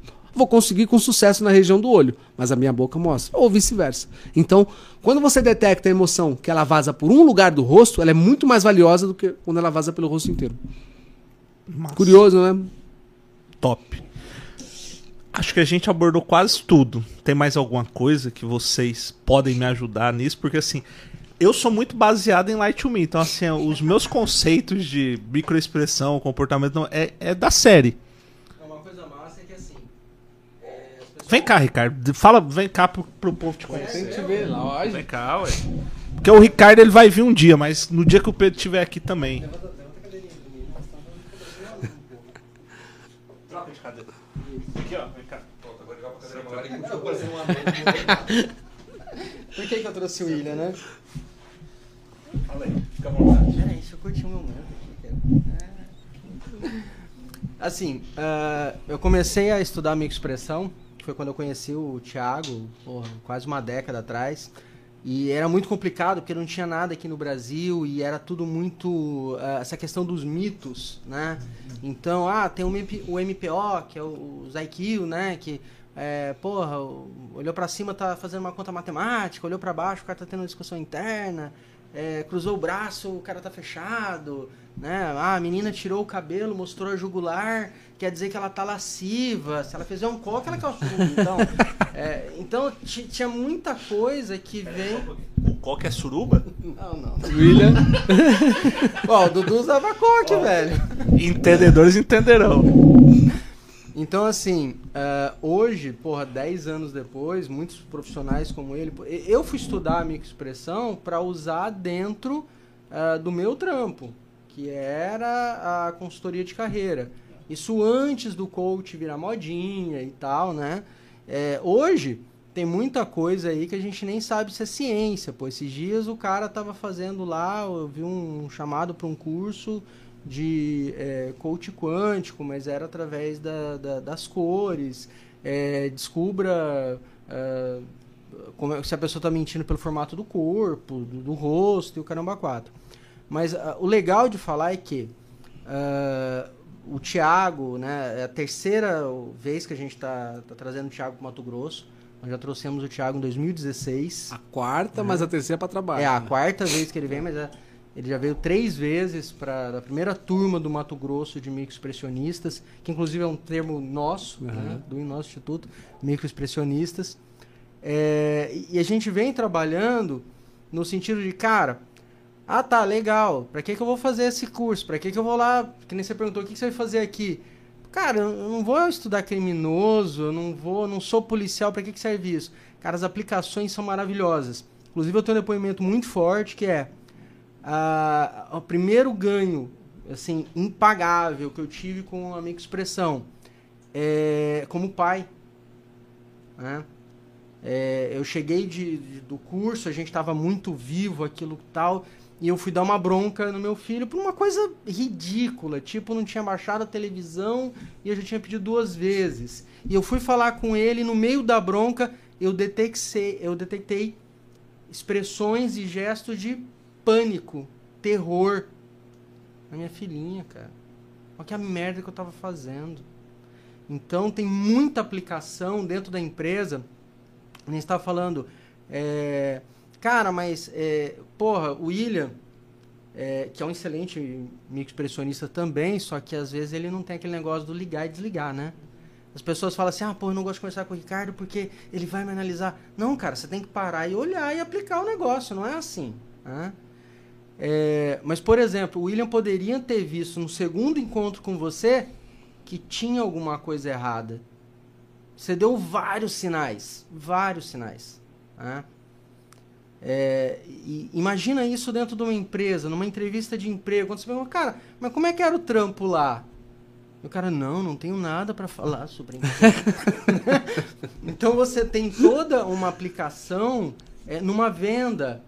Pô, o cliente, é, é, eu já vi é, al- algumas cenas e tal, eu, eu tá no ambiente e, pô, o vendedor tava lá achando que tava abafando, tal, tal, tal, e o cliente demonstrando desprezo pro vendedor. Por quê? Porque o cara não conseguiu construir uma autoridade, né? E já vi também o contrário, do cara fazer expressões de num- numa venda ou no atendimento ao cliente, do cliente se sentir constrangido porque a- a- o vendedor estava muito projetado. Então, nas relações, você ter toda essa ciência comportamental, por exemplo, coisas que às vezes as pessoas falam assim, porra, como é que você sabia?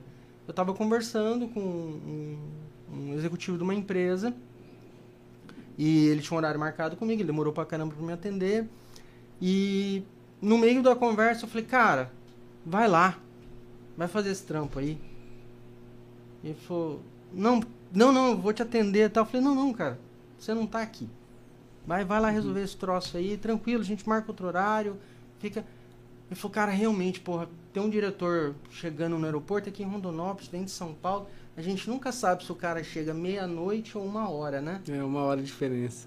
E, e aí, velho, você me. Vai lá. Aí depois ele falou, cara, como é que você sabia?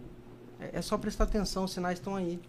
Então você tem N aplicações, N aplicações. É, como chefe, como professor, é, identificar, por exemplo, numa turma. Imagina um professor fazer um, um treinamento com esse cara aqui, com a gente lá, com o William. E olha só que doido, vamos falar do NPR. Eu vou aprender com esse cara a identificar sinais de agressividade, de bullying na minha turma. E vou aprender com o William como é que eu falo isso pro pai do- da benção, né? Como é que eu vou chegar para o pai da benção? Não, não, pro outro. Do que tá fazendo. Aham. Uhum. Ó, então, esse cap... né? Esse capiroto. de- então, você aprende com esse cara é, como enxergar, aprende com esse aqui como falar de uma forma, né, tal. Então, tem várias, várias, várias, várias ciências, não só isso, mas é, é, dentro de várias outras que a gente faz. É, a hipnose, porra, mito pra caramba, né? E, cara, a gente aplica pra caramba. A conversacional, é, enfim, to- tom de voz, né? Se a pessoa tá gritando, você vai gritar também, vai virar uma gritaria do caralho. Então, como é que você modula a voz numa venda, numa sedução, numa conversa, o gestual, né? E toda essa, é- é- essa esse conhecimento, o legal é que assim, um dia fazer terapia era, porra, quem que vai falar que fazia terapia? Não, fazer terapia, eu não Uhum. sou doido. Coisa de louco. né? Hoje, porra, as pessoas falam assim, velho, você tem que fazer terapia. Todo mundo tem que fazer minha vida. Exatamente. Então, assim como é, um dia fazer terapia era uma, era uma coisa tal, é, essas ciências também do comportamento hoje, elas ainda têm muita coisa de mito, muita coisa de é, é, relutância das pessoas. Ah, mas será que funciona? Será que não funciona? A grande questão é, tá tudo aí, a gente faz. Mas vou plagiar o William aqui. Imagina se conscientemente e intencionalmente você pudesse aplicar isso nas suas relações, no teu, no teu negócio. né? Como chefe, como pai, como amigo, como... E a gente já faz isso por feeling em alguns momentos. Quanto mais você conhece a pessoa, mais fácil de você fazer aquela congruência. Que é, como é que você fala, William? É a calibragem. Em relação? Em- em- Quando você está lendo a pessoa, você não prestar atenção só numa coisa ou só num sinal. Então, quanto mais você conhece a pessoa, mais você entende os sinais dela. Por exemplo, você tem uma pessoa que tem é, é, cacuete, né? Não A baseline. Né? Tem tique e tal. Oh, mentiu, tá vendo? Ah, Ele não acredita que a pessoa tem tique. Não, Porra, o cara tem tique, velho. Isso, né? Eu já entrevistei um gago, pra você ter uma ideia. não, não, depois eu falo. mas- Conta essa história. Não, não, não, não, não. Esse negócio de tique que você falou, um Ricardo, pouquinho. isso é Manda Um importante. beijo pra Andressa, pras meninas da Fante aí, que elas estão assistindo. Achou você um gato. Então vai lá, vai lá. Ah, nossa. Amo vocês. Precisa de óculos ainda, mas tudo bem. Tá, tá mal, né? Mas o que o Ricardo falou do tique, cara, isso é importantíssimo. Você pega um negócio de tique. Tem um vídeo muito famoso, eu passo em aula também, que é um major da PM, que ele tem um ombro assim, ó, ele tem um tique no ombro, cara. É um sinal extremamente é, fútil pra você detectar. irrelevante. Relevante. Agora, quando você pega, né, que o Ricardo acabou de falar, a baseline de uma pessoa, quando você sabe como ela se comporta naturalmente em situações de estresse ou não, você procura por sinais, exatamente, por sinais que ficam incongruentes naquele momento. Então, se a pessoa tem algo chamado de idiosincrático nela, se a pessoa tem um tique, uma gagueira, um cacoete, etc e tal, em momentos de tensão, a tendência é aquilo que aumente, né? E uma vez eu conversando com um gago, né, você começa a jogar algum, algum insight mais pesado para a pessoa mostrar e tal. Naqueles momentos a pessoa ela fica gaguejando tanto que não sai nada. E é difícil, é difícil entender. Não sai, foi engraçado. Mas você, você quem citou isso. Então você sabe que ali naquele tópico específico tem coisa. Caraca, que absurdo. É doideira, assim. Deve, doideira. ser, deve ser muito doido assim, o cara lá pra Doideira. fazer. Doideira. Porque eu não bati. Cara, já passei por. E assim, eu dou risada porque assim, pra quem é gago é frustrante. Sim. O cara, pô, o cara tá, tá tentando falar de uma forma normal e o cara não consegue. Pra quem tá de fora, isso Engraçado. é engraçado pra caramba. E assim, agora vamos ser cancelados pra caramba. Eu prefiro ver um gago cantando do que falando, porque assim, ainda cantando o cara decora tanto e o cara de boa, não parece que é gago. Mas eu- uma lógica boa. Então quer dizer assim, se um gago for tentar mentir, é só ele tentar cantar? Faz Olha, uma música, cabe, né? cabe um artigo, hein? Faz uma Faz música, já imaginou? Eu não um faroeste caboclo pessoa. do gago? Vai, vai ter que decorar bem, mas eu acho que consegue. Mas é uma, uma parada muito Sim. absurda, assim. O cara quer cantar a música aqui, velho. Cara, eu acho que é isso. Falamos de tudo. Falta mais alguma coisa? Vocês acham que não? Maravilha. Janeiro, 21, 22 e 23. Sim. Pode, pode dar deixa. Pode falar, então? Pode dar falar. deixa.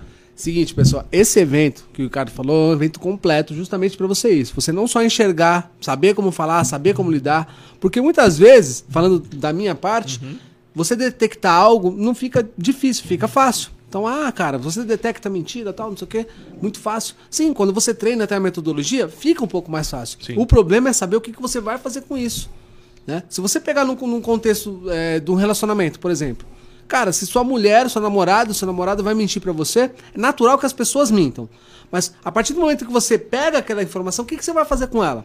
Ou você confronta a pessoa, mas a partir daquele momento você já está enfraquecendo o seu relacionamento, né, confrontando, expondo a pessoa, ou você deixa passar, é lesado pela mentira, Ou a menos pior de todas, você tentar pegar um pouco mais de informação para depois você abordar a pessoa. Então, você detectar é um passo, é importantíssimo, mas é um passo. Você Sim. justamente precisa saber falar, como o Ricardo falou. Como é que eu vou falar para um pai de um de uma pessoa que está cometendo bullying, como é que essa pessoa vai conseguir aceitar essa informação que conflita tanto com meu? Se eu criei um filho, meu filho é perfeito, né? Sabe aquela, aquela lógica? Então, não só detectar. E nesse evento, cara, a gente vai ter oportunidade de saber justamente como detectar e como não só informar, como persuadir as pessoas. NPR, negociação, persuasão e persuasão e relacionamento, cara. É um, um evento completo, vai ser demais. Todos os eventos que o Ricardo, o William, o César eles fazem, né, pela raça, são uhum. incríveis. Então, esse daí não vai ser menor. Dias 15, de, desculpa, dia 21, 22 e 23 de janeiro, agora, né? Comfort. Comfort Hotel, ok? Mas eh, eu ia falar, contatem a Raça, contatem é. o Ricardo, o César, o William, né? E os caras são massa. Tô aqui por eles, tenho muito a agradecer por todo mundo. Você tá e gostando você, da terrinha, cara, né? Demais, cara? eu adoro. Pô, vamos mudar pra cá. Tirando o calor. Não, é, o difícil é o calor. pra você que é paulistano, assim, cara, chegar aqui, é. um frio, calor pra gente, sei lá, é 28 graus. Aqui 28 graus tá amanhecendo nos é. 28 graus. Impressionante, cara. É, às 4 não, da manhã agora, ainda. agora que o sol tá nascendo, tipo, 4 e 10. Nossa. não, cara, eu. eu... Não, cara, eu tô, eu tô trabalhando à noite, então assim, eu começo a trabalhar umas 4 e meia da tarde e vou até umas 6 horas da manhã. Cara, quando dá 4 e 10, dá pra abrir a janela, apagar as luzes de casa que já tá o sol. O alto, assim, ó. O, o, sol mora aqui, né, cara? Não sai Cara, eu não sei se mora, mas ele alugou um apartamento grande aqui. Cara do céu, eu acho que ele fixou residência aqui Exato. já tem um tempinho já, porque puta que. Ainda teve, nessa época ainda tinha horário de verão que salvava. Então, assim, dava aquela uhum. jogada no tempo ali e tal. Agora nem não isso tem. a gente tem mais. Tem.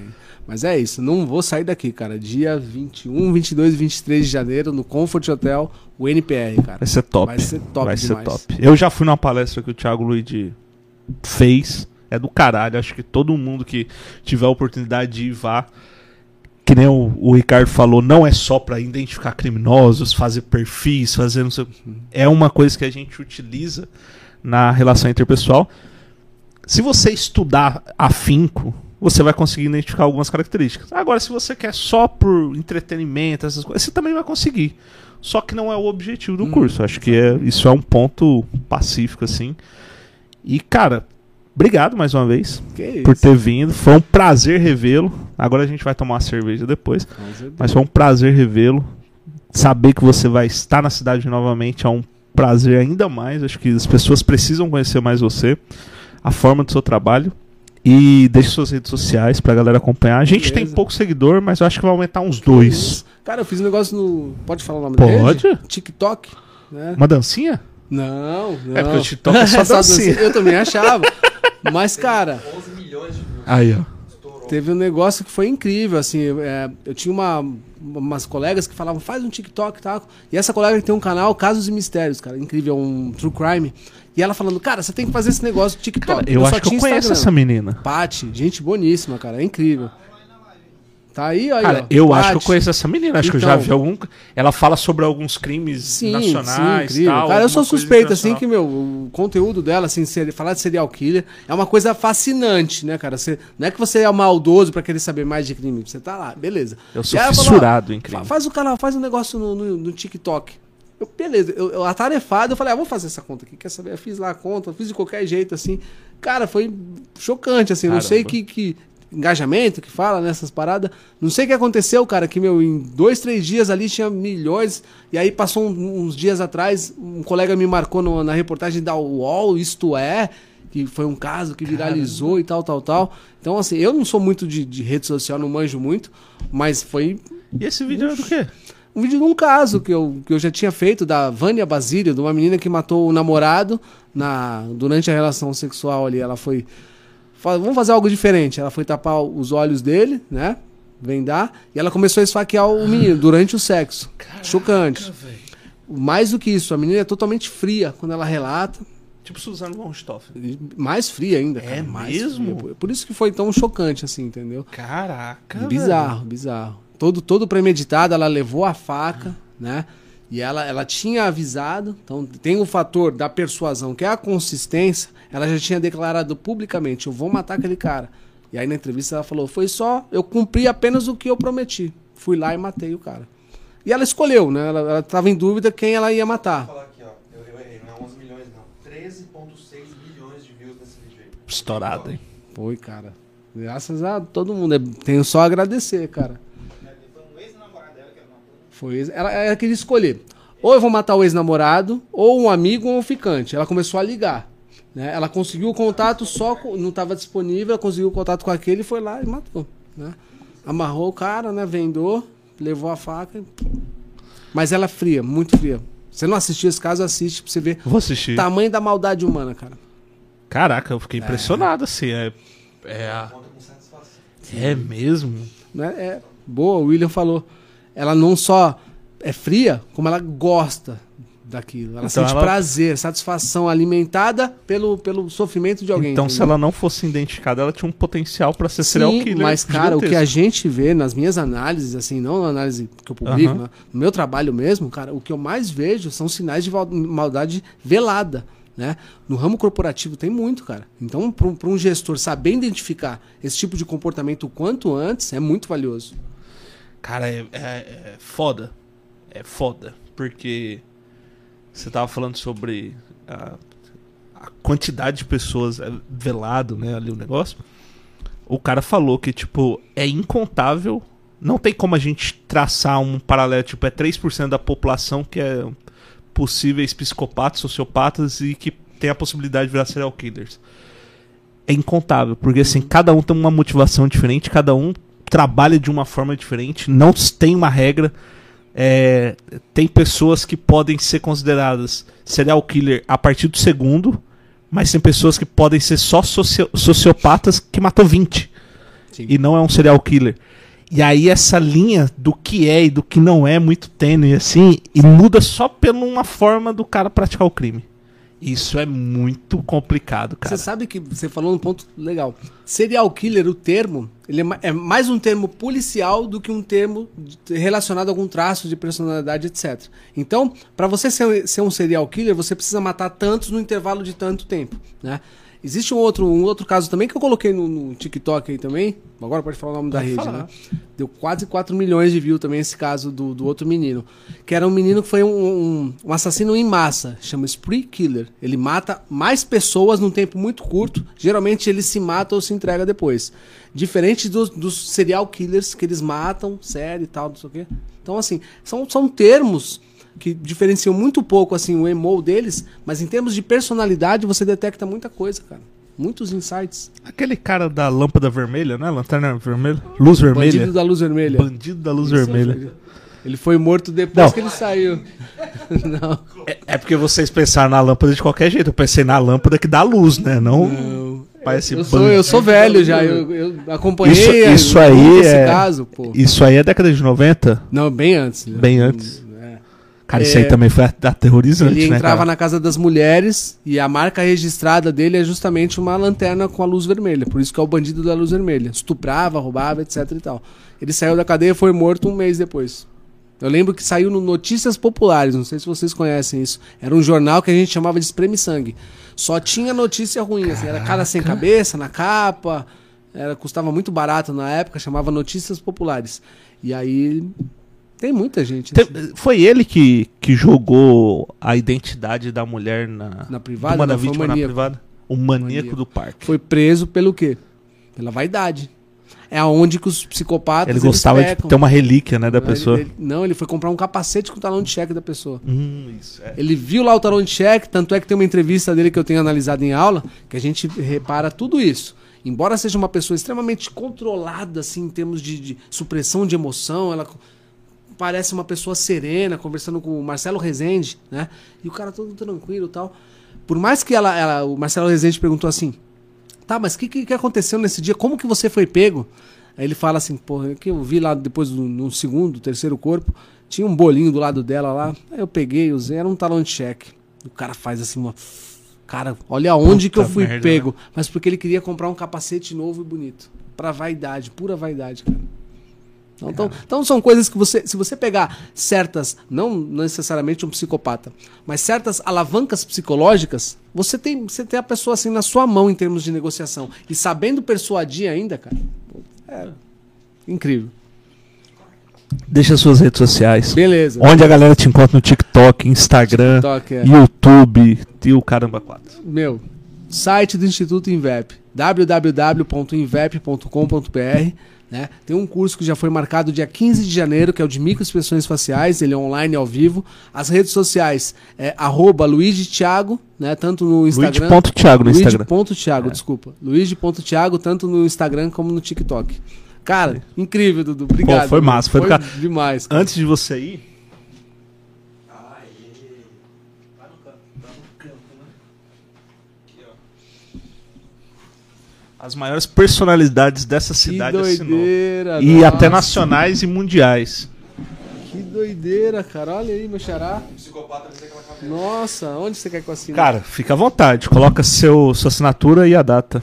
Hoje é 9 de dezembro.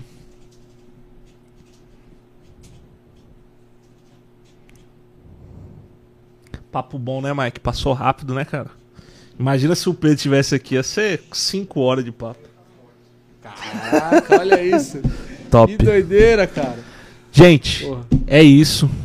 Thiago, mais uma vez, obrigado. Daqui a pouco a gente vai tomar cerveja. Sim. É, continue seguindo as nossas redes sociais, arroba SharePDC. Se inscreva também no nosso canal, é importantíssimo. Acesse também nosso canal de corte, Cortes do Share. E vamos ajudar a gente a chegar em mil inscritos aí pra gente começar a monetizar nosso canal, que eu acho que é importantíssimo. Por mais que a gente traz uma, Vale. uma galera aqui que na maioria das vezes só fala bobagem, mas também eu tenho a liberdade de trazer, eu e o Pedro, a gente tem liberdade de trazer caras que nem o Thiago, que tem uma história de vida foda, um trabalho fantástico e muito enriquecedor. Acho que a, a galera que acompanhou Obrigado, viu a- a- o seu trabalho, a sua dedicação e o tanto de conhecimento que você tem. Pô, obrigado. Cara. Beleza? Tô emocionado aqui. Obrigado. Valeu, Tiagão. Valeu. Gente, valeu. Até a próxima. Semana que vem tem, Mark? Terça e quarta. Terça e quarta, ou quarta e quinta. Terça e quarta. Terça e quarta, semana que vem. Pedrão tá de volta semana que vem. Valeu!